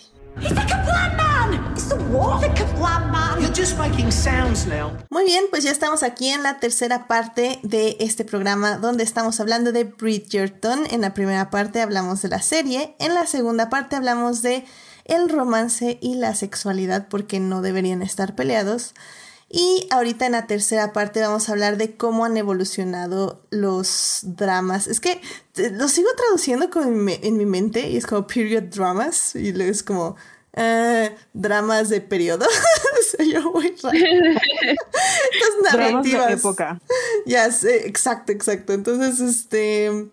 Pues justamente vamos a hablar de eso. Y justo ahorita eh, Gina estaba tocando un punto muy importante. Que es, yo creo que lo más importante, que es el female gaze. Eh, la mirada femenina. Eh, sobre todo porque, como bien decíamos la anterior eh, sección no, no solo basta con nada más revertir los tropos, también tienes que darle como un poquito más, o sea, sí tienes que modificar ciertas cosas. Y creo que esa es un poco la esencia, porque digo, tenemos como estos period dramas de Orgullo y Prejuicio, por ejemplo, que creo que no sé si califica como female gaze. No sé ustedes qué opinen. ¿Orgullo y prejuicio? Ajá. Pues, pues yo creo que sí lo calificaría como female gaze. Eh, ah, ¿El libro o, las películas o, o Yo. en general? am, Fíjate que tengo uno, antes de que comentes, a lo mejor Adelante. si estás confundida. Vi a una chica igual en TikTok. Perdón, ahí salen todos mis académicos. ya sé, Este, igual, same, no te preocupes. que hablaba de cómo, o sea, muchas veces creemos que la female gaze es como em, los puntos de vista femeninos, pero en realidad hay una female, female gaze que no contemplamos, que son las manos y los ojos. O sea que para la female gaze pone mucha énfasis en las manos y los ojos, y por eso muchas veces vemos a, a productos hechos por hombres que tienen mucha female gaze, porque no se, se enfocan en las expresiones de los ojos, en las manos, y en este caso creo que Orgullo y Prejuicio entra muy bien porque durante toda la película lo que nos vende es la famosa escena de la mano. De la mano Y las Ah, miradas la que tienen. escena. y los ojos eh, bajo la lluvia. O sea, Sí. Lizzie cuando esa escena cuando despierta, Dar cuando llega, cuando descubre a Darcy, cuando Darcy la ve, o sea, como que esas cosas son las que definen la película y entra muy bien la female Sí. gaze porque no estamos viendo este pues esto de que Lizzie se levanta su falda y que o sea, no, no, no. O sea, es más bien como que esos momentos y por eso siento que esa película conecta con muchas personas y no necesariamente está dirigida por una mujer, es Joe Wright. Claro. Y de hecho también tuvimos esta película Emma, ¿no? Que se estrenó hace, igual el año pasado. Personalmente no me encantó, pero creo que también tiene esos, sí, lo siento. Igual así como mi corazón. Sí. Ah, no sé, no. es mi no comfort conecté. movie. No sé, no conecté, pero sí la aprecio en el aspecto también de que tiene estos momentos de que, por ejemplo, nunca había visto cómo un hombre se vestía eh, en, en estos period dramas. Creo que es al inicio, ¿no? Que, que vemos como, pues básicamente lo visten completo. Y, y es muy bonita la escena, o sea, me, me recuerda mucho a, tomando de nuevo Wonder Woman, pero la primera, evidentemente que este Steve Trevor sale de, de estas como aguas termales y, y la forma en que lo ve Diana es como alejada, pero cuerpo, puerto- cuer- bleh, cuerpo completo eh, y al mismo tiempo como curiosidad, 100% curiosidad, pero forma respetuosa. Ahora sí que I'm looking respectfully. Eh, y, Ujú. y no sé, no sé ustedes como qué película o libro sienten que, que estamos contrastando esto. O sea, no sé si se les ocurre como un ejemplo de decir, ah, ok, estas son diferentes, por ejemplo, Orgullo y Prejuicio, Emma o esta serie Bridgerton, a estas otras. Hmm. Ya Estoy pensando, como de época, ¿no? Mm, Porque yo estaba pensando, por ejemplo, me acuerdo de, del mismo este Joe Wright, es este Ana Karenina, que también Ok. es está interesante. Mm. Pero, bueno, no hace mucho que no lo veo, pero por ejemplo, Aton, Atonement, ay, ¿cómo se llama? Atonement. Atonement, sí. Pero no recuerdo, o sea, es que la escena como de sexo también la recuerdo, no así como como male gaze, entonces no recuerdo si era tan, tan, tan male gaze. Porque cuando, cuando se para Kira Knightley y lo, y lo ve James McAvoy con esos ojos preciosos, también es como un, como mucha sensualidad, pero, pero no está así, aunque a lo mejor sí, estoy pensando. Sí, porque bueno, de series lo único que se me ocurre a mí, por ejemplo, es Downton Abbey, en ese aspecto, o por ejemplo Victoria, que, que creo que no trata ninguno de estos temas de esta forma, o sea, son cosas mucho más dramáticas en el aspecto de que hay problemas económicos, sociales, o sea, casi nunca tienen que ver cosas con sentimientos. Y sí hay sentimientos, obviamente, y sí hay emociones, y sí hay problemas ahí pero siempre es un poquito más alejado de los personajes, nunca es tan íntimo como en esta serie, por ejemplo.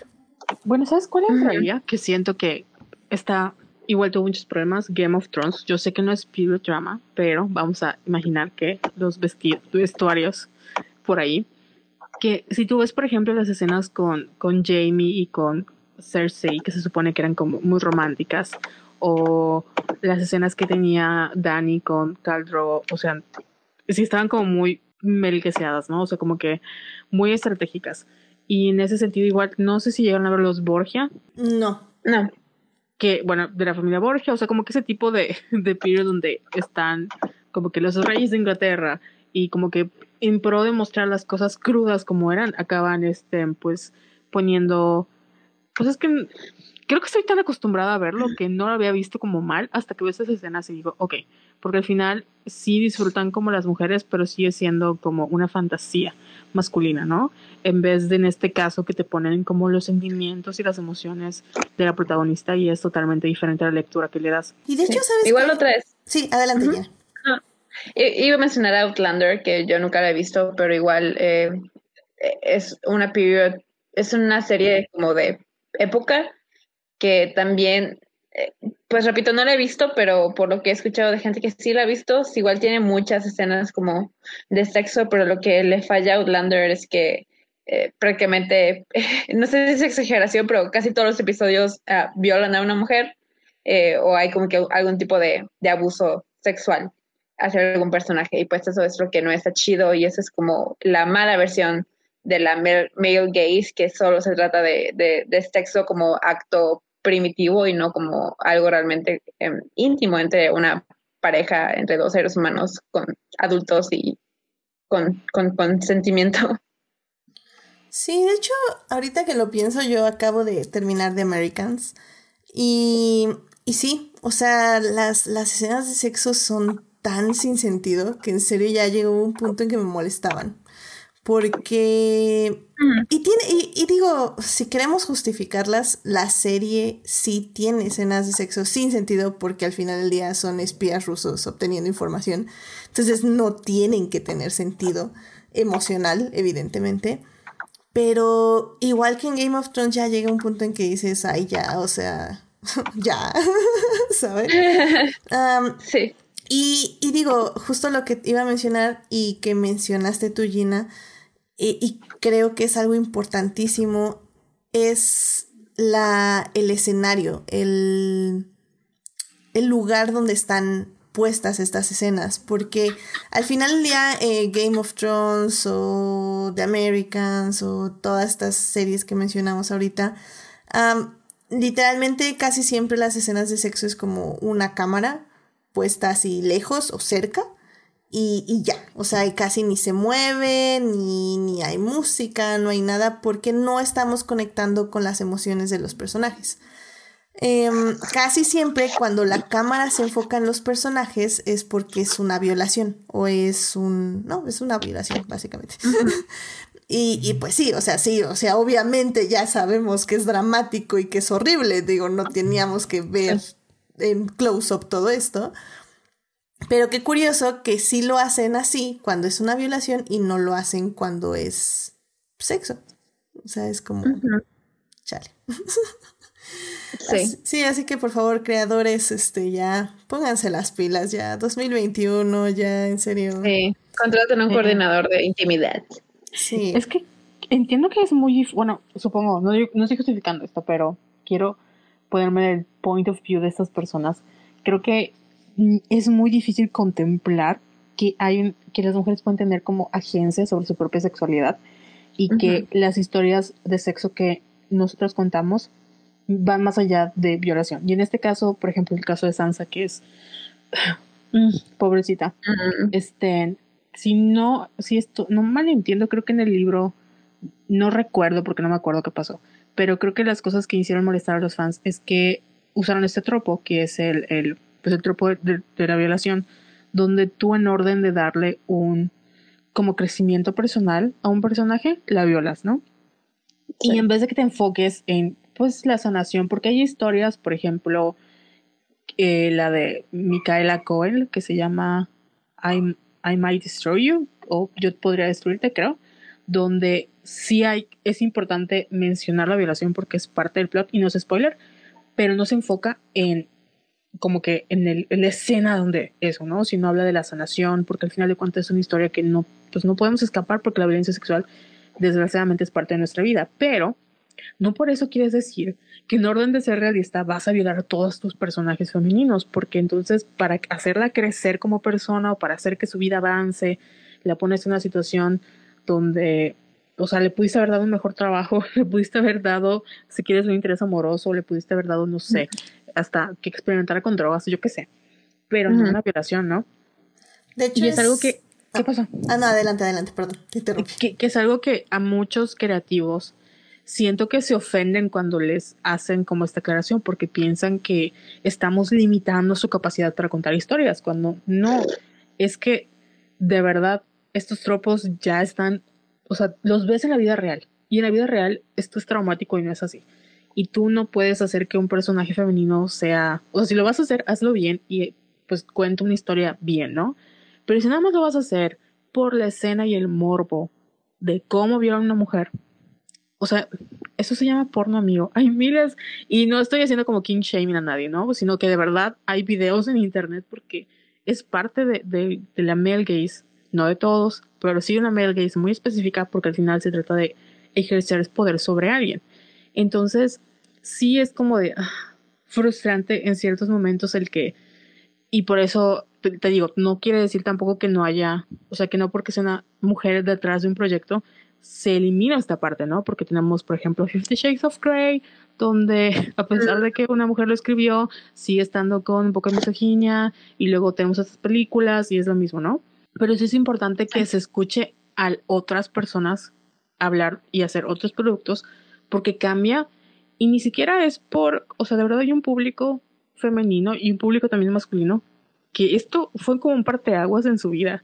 Y ahorita que estaba pensando es cierto, o sea, no recuerdo otra serie que haya tratado de venderme, o sea, de verdad que haya en la musiquita, no sé, así, y suena muy ridículo, pero hasta en las telenovelas, ¿no? O sea, te ponen la escena de la sabanita, pero te la ponen porque tratas de conectar con los personajes y las, y las emociones. Y es algo que no siempre obtenemos. Completamente de acuerdo. Yo, yo iba a mencionar justo a en lo que le llamo el, el efecto Lars von Trier, eh, que básicamente es cuando una mujer tiene que sufrir casi morir para poder ser mujer. Digo, pues no, perdón, para poder ser una persona. Y, si lo ven, es, muy común en sus películas. Hasta que una mujer no sufre realmente, puede crecer. Y, y, si bien las puedo llegar a disfrutar, creo que en el momento en que vi, bueno, disfrutaba mucho sus películas, pero en el momento que vi ese,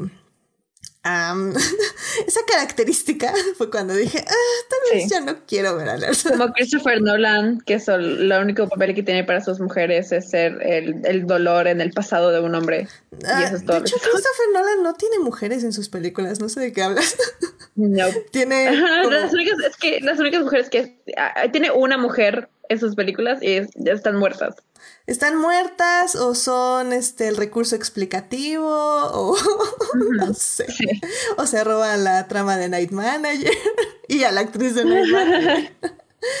sí, sí, entonces sí, no, no hagan eso, por favor. Este, ya, ya podemos. Ya Sí, ya podemos ver este otras cosas y otros tipos de crecimiento y, y creo que efectivamente eso es, eso es lo importante. Que, que no, no es que estemos limitando guionistas, les estamos dando un nuevo horizonte. y aparte, lo que hemos aprendido, si Bridgerton nos está enseñando algo, es que la female gaze vende. Así que si quieren hacer algo que sea exitoso, hagan algo con mucha female gaze, porque eso les va a dar éxito. O sea, no sé por qué siguen haciendo de menos el público femenino, porque literal somos las que tienen, las que levantan esta economía cultural.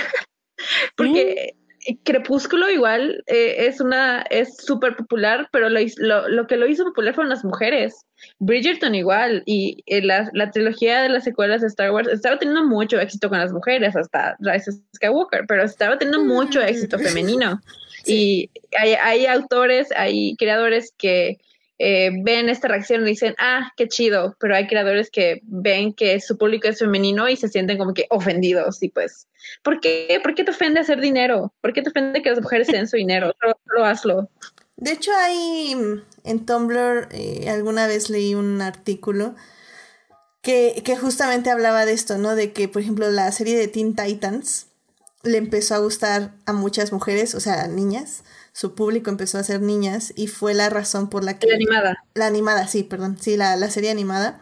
La primera, no esta que está ahorita. Sí. Y fue la razón por la que la cancelaron. Porque cancelaron. porque dijeron, no, no, el público no pueden ser niñas porque las niñas no pueden ver esto. Las niñas tienen, tenemos un Porque competía con, creo que las chicas superpoderosas o no sé qué, qué otra cosa tenían en ese momento que, ay, es que no le puedo hacer competencia a nuestro programa para niñas, así que vamos a cancelar Titans. Fue Exacto. Entonces, en lugar de decir, me voy a enfocar en este público, hacerlo crecer y de pasarlo de Teen Titans, pasarlo a otras series y luego otras películas, no, no, no, vamos a cancelarlo porque esto no lo pueden ver las niñas y que sigan con las chicas superpoderosas tú.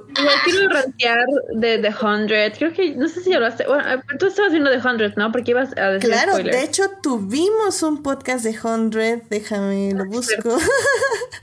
Hablamos de The Hundred en el podcast 40 de Adictia Visual. Igual fue muy así, o sea, The Hundred empezó a tener mucha audiencia femenina y al, al este estúpido que era el showrunner no le gustaba y empezó a matar personajes porque le caía bien a las mujeres y empezó a destruir ships porque las, las, eh, las fans eran las que estaban haciendo contenido de ese ship en internet y a ese estúpido no le gustaba, así que prácticamente estaba castigando a su audiencia por porque le gustaba lo que él estaba haciendo, lo cual se me hace muy, muy tonto. En lugar de aceptar tu fanbase y hacer que crezca y nutrirla y, aceptarla, la destrozas. Es, es muy tonto. Sí, sí, sí. No me acuerdo si hablamos de eso en el podcast, pero definitivamente sí es algo que sí sabía. Y que ese showrunner, por eso ya.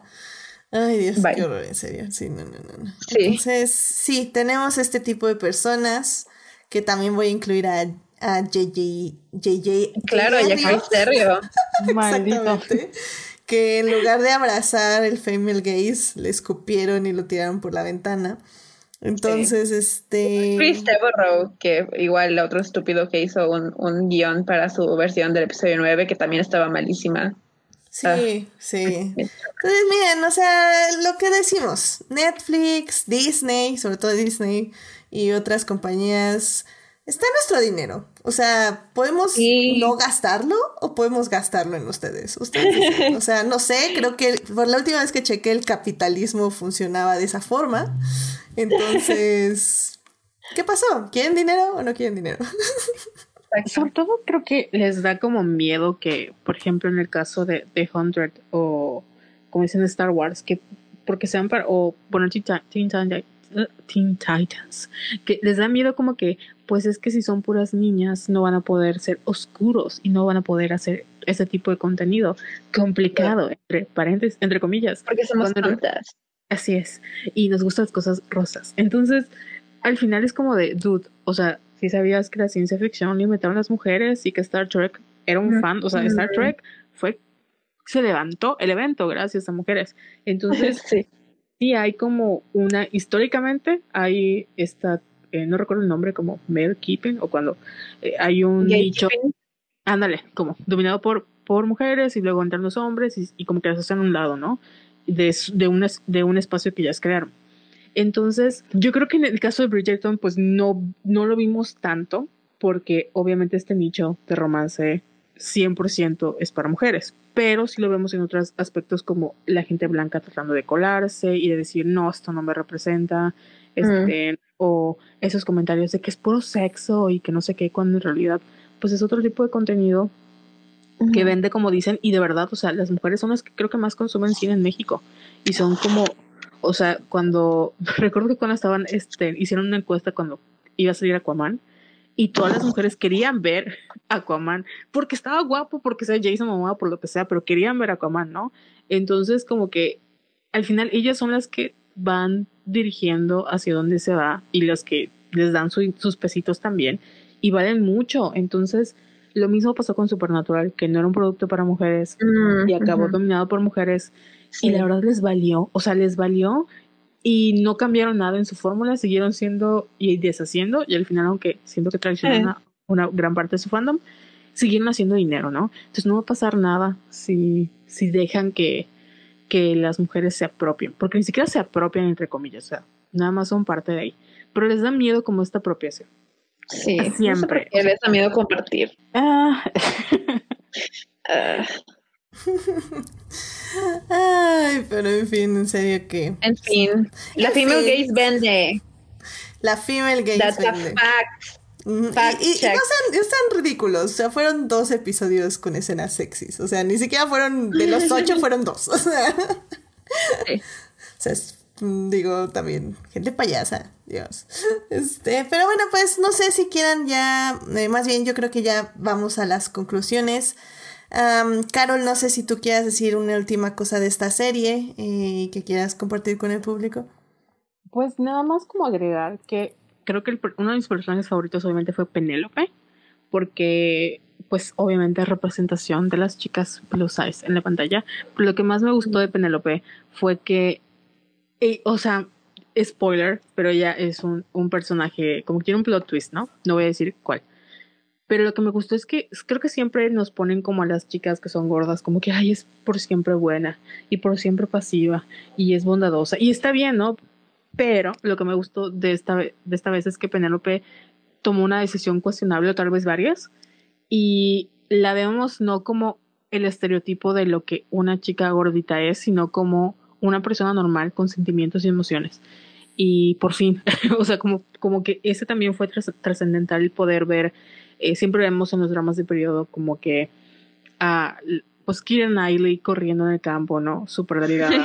Y no estoy diciendo que no recuerdo otra representación y no hemos llegado a su temporada, pero el hecho de que ella tenga un amor no correspondido, espero que también no sea lo mismo, ¿no? De que es un amor correspondido y esté sufriendo y que de verdad encuentre que tiene un poder personal impresionante, porque al final pues sería otra vez la misma historia de que pobre niña gorda, que luego el, el- el guapo se enamoró de ella a pesar de que era gorda cuando, ay amiga, o sea, ella es, es muy exitosa en lo que está haciendo ahorita, entonces sí, me gustó esa parte, que no fue como por siempre la buena y e hizo algo como cuestionable y fue así como que, just girl, tomaste una mala decisión, pero estoy contigo, ¿no? Porque rompiste eso. Sí, completamente de acuerdo. Y creo que es algo que hace muy bien la serie y tal vez no lo mencionamos mucho, pero sí es como darle un pequeño twist a los tropos y, y se agradece, sinceramente se agradece.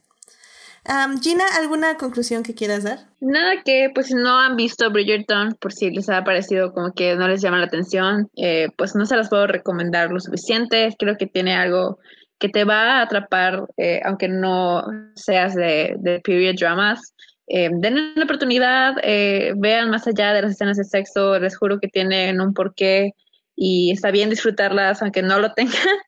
Eh, y, y ya, que la verdad estoy muy sorprendida por eh, porque le ha ido tan bien. Estoy muy feliz de que le haya ido tan bien de, y porque quiero seguir viendo más de, de este elenco que igual um, el community manager de su página de Twitter no ha descansado porque todos los días publica cosas y publica videos. Eh, hay muchos videos del behind the scenes y me encanta como que toda la vibra que tienen los actores, se nota que todos ellos disfrutaron la experiencia un montón y estoy muy feliz de que pues tengan la oportunidad de volver y seguir contando pues la historia de la familia Bridgerton que se ve que va a estar buenísima y muy eh, spicy en las siguientes temporadas y, y ya, y quiero mucho a todos los personajes y ya quiero ver qué pasa después.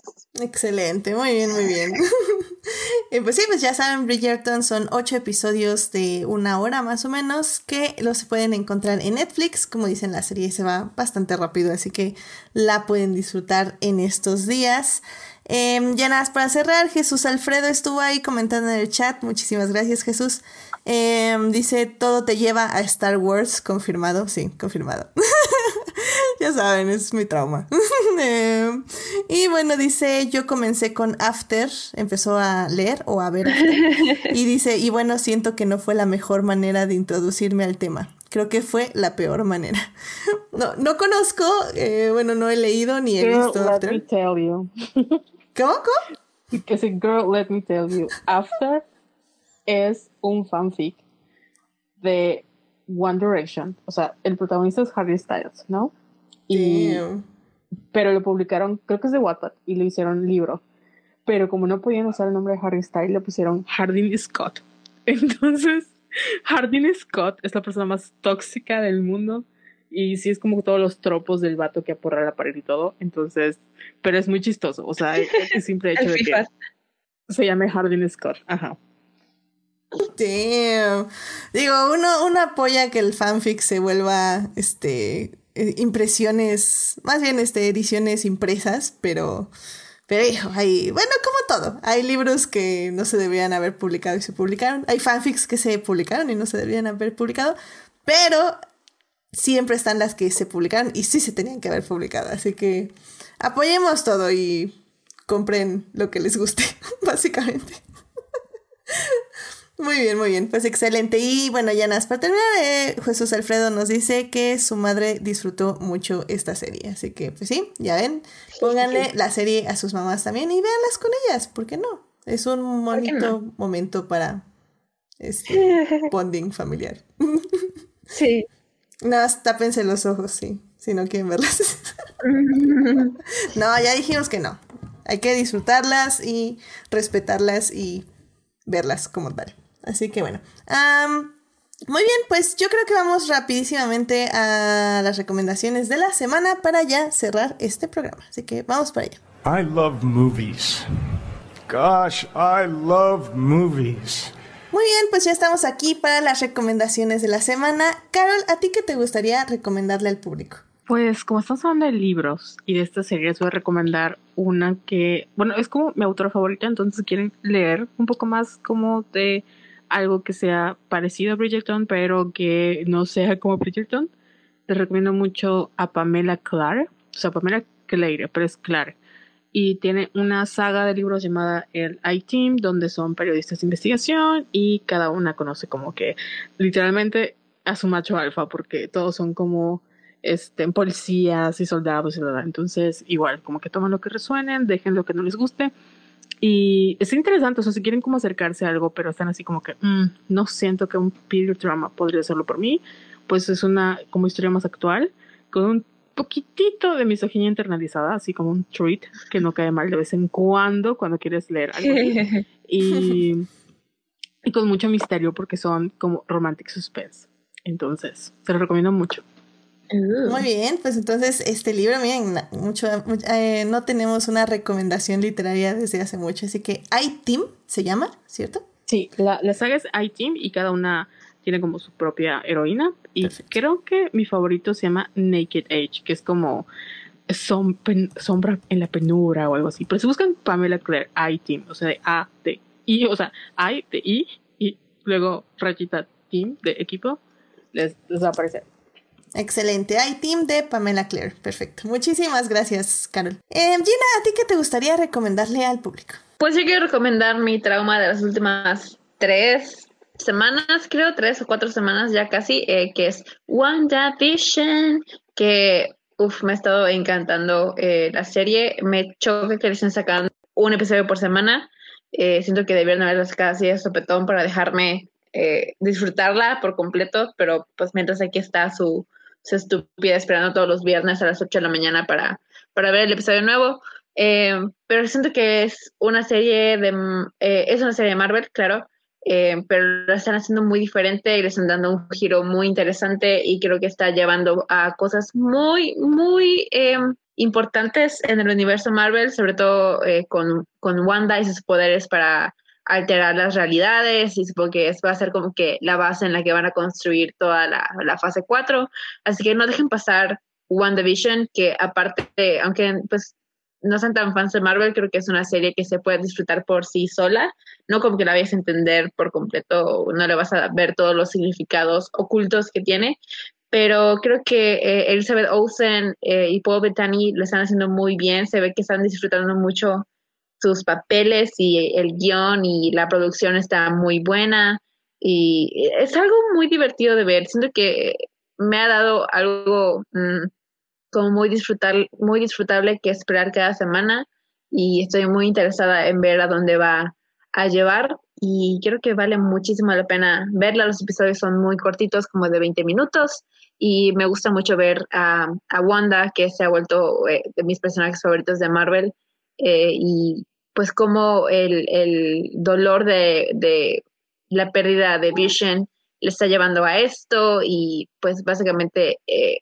investigar este tema o meterse al tema de cómo una mujer eh, puede sufrir la pérdida y cómo crece para bien o para mal eh, de la experiencia. Y creo que es muy, muy interesante de ver y ya quiero ver qué van a hacer con Wanda en el futuro. Espero que no, no tengo muchas expectativas de que vaya a ser un final bonito porque pues no parece que eso vaya a ser, pero pues por lo menos va a ser interesante. Y y ya es, ha sido muy, muy disfrutable esa serie y no la puedo recomendar lo suficiente. Veanla, den una oportunidad y ahí me cuentan qué les pareció. Sí, completamente de acuerdo. Es algo que hemos mencionado en los anteriores programas. Eh, no esperen que WandaVision sea un final feliz. Trigger warning, sad ending. Mm. Trigger warning, final triste. Así que ya sabiendo eso, podemos disfrutarla. Y creo que eso es lo importante. sí, sí, exacto. Muy bien, muchísimas gracias Gina por tu recomendación. Así que ya saben, WandaVision está en Disney Plus. Se está estrenando todos los viernes en la madrugada. Gina la ve hasta las 8 de la mañana, pero yo sé de gente, Monse, que la está viendo a las 2 de la mañana, 3, que es cuando se. Ojalá pudiera hacer eso, pero ya no tengo la, la, capacidad para despertarme, para quedarme despierta hasta las 2 de la madrugada. Sí, no. Digo, yo sí, porque he estado con los de Crónicas esa hora en podcast, pero.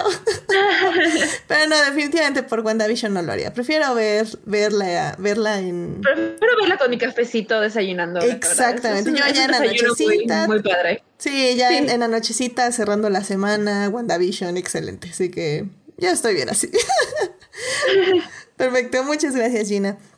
Y bueno, eh, yo a mí me gustaría recomendarles The Americans. Sí, sé que acabo de hablar un poco mal de la serie en el aspecto de las escenas de sexo y los desnudos, que básicamente a la única persona que vemos desnuda en las seis temporadas es a Carrie Russell.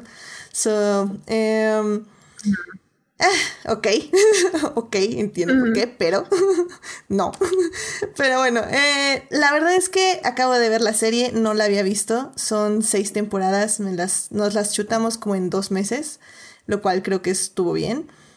Y me encantó la serie, o sea, la verdad creo que está muy buena. Tiene muchas cosas que nos dan mucha risa, em, eh, tal vez risa involuntaria, pero la verdad es que siento que la serie eh, a pesar de enfocarse justo en esta onda de los espías y de la información que están buscando y la Guerra Fría, etc., eh, realmente lo que nos muestra son todas las emociones, dudas, miedos eh, que tienen estos personajes al realizar este tipo de trabajos donde básicamente no pueden formar ningún tipo de vínculo, ni emocional ni de confianza con la gente que les rodea, más que o sea, y bueno, más bien las únicas personas que se tienen 100% así, a sí mismas es, es, son los dos personajes principales. Em, y creo que eso es muy interesante. O sea, creo que lo exploraron de forma muy, muy padre.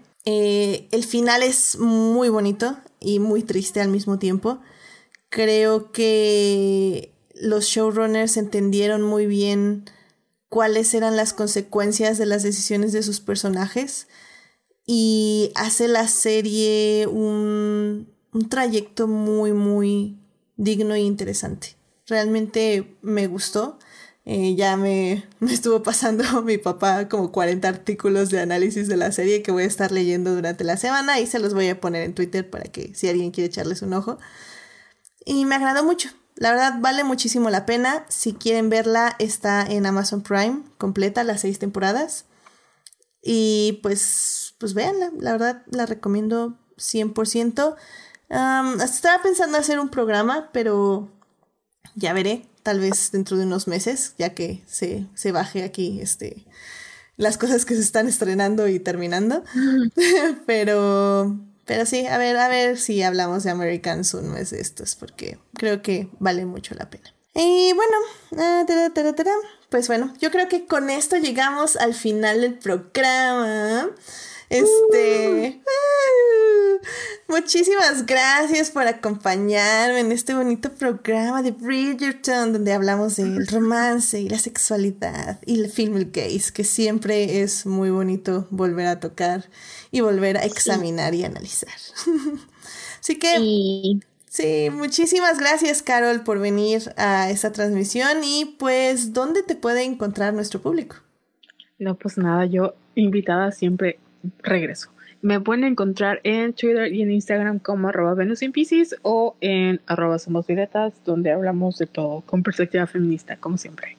Eso, sí, muy fan de Somos Violetas.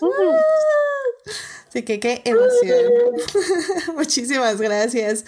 Gina, muchísimas gracias por venir. Este, ¿dónde te puede encontrar nuestro público? Gracias por tenerme de vuelta. Igualmente, cuando quieras. Eh, pues pueden encontrarme tanto en Instagram como en Twitter como Gina Güemes, Gina con dos Is y Güemes con S al final. Y también, eh, pues nada más comentarles, invitarles a escuchar el podcast de Kinekerus, el Kine Podcast, el miércoles que vamos a regresar después de un año sabático, literalmente. Eh, ya traemos a toda la banda de vuelta con todas las medidas sanitarias porque vamos a estar en línea. Así que pues les invito a escuchar el programa. Vamos a tener mucho de qué hablar, prácticamente un año sin, sin programa, pues hay mucho en lo que en lo que ponerlos al día, así que va a estar muy interesante. Perdón, los invito a, escucharnos el miércoles, creo que es a las 8, pueden, pueden darle like a la página de Kinecarus en Facebook y ahí probablemente hagamos un live, todavía no estoy segura, pero pues por ahí les vamos a dar toda la información, espero que puedan escucharnos, si les gusta el cine y toda la cultura pop, pues los invito a escucharnos. Yeah, excelente, muchísimas gracias. Pues ahí estaré compartiendo tus redes ahí en, Twitter para que puedan escucharte en tu podcast después de un año sabático. Qué Sí. Excelente, pues muy bien, muchas felicidades. Y bueno, pues a mí me pueden encontrar en HT Idea, donde casi cada vez hablo menos de Star Wars. Bueno, este programa sí me anduvo de... Se me lengua la traba, pero bueno, me pueden encontrar en HT donde cada vez hablo menos de Star Wars. Em, recuerden que también me encuentran en crossovers con podcast, con el podcast de Crónicas del Multiverso, donde voy a hablar de lo que no hablo aquí. Eh, la semana pasada. Ah, la semana pasada. ¿De qué fui a hablar la semana pasada? La semana pasada estuve allá que entregaron sus premios Cronis a lo mejor del 2020. Entonces hablamos de series, películas y cómics que nos robaron el corazón y que merecían ser premiadas. Entonces ahí pasen a escuchar ese podcast. Em, muchísimas gracias a quienes nos acompañaron en vivo. Eh, estuvo Uriel, nos pasó a saludar. También estuvo Julio, estuvo Sofía Sánchez y también estuvo Héctor Guerra.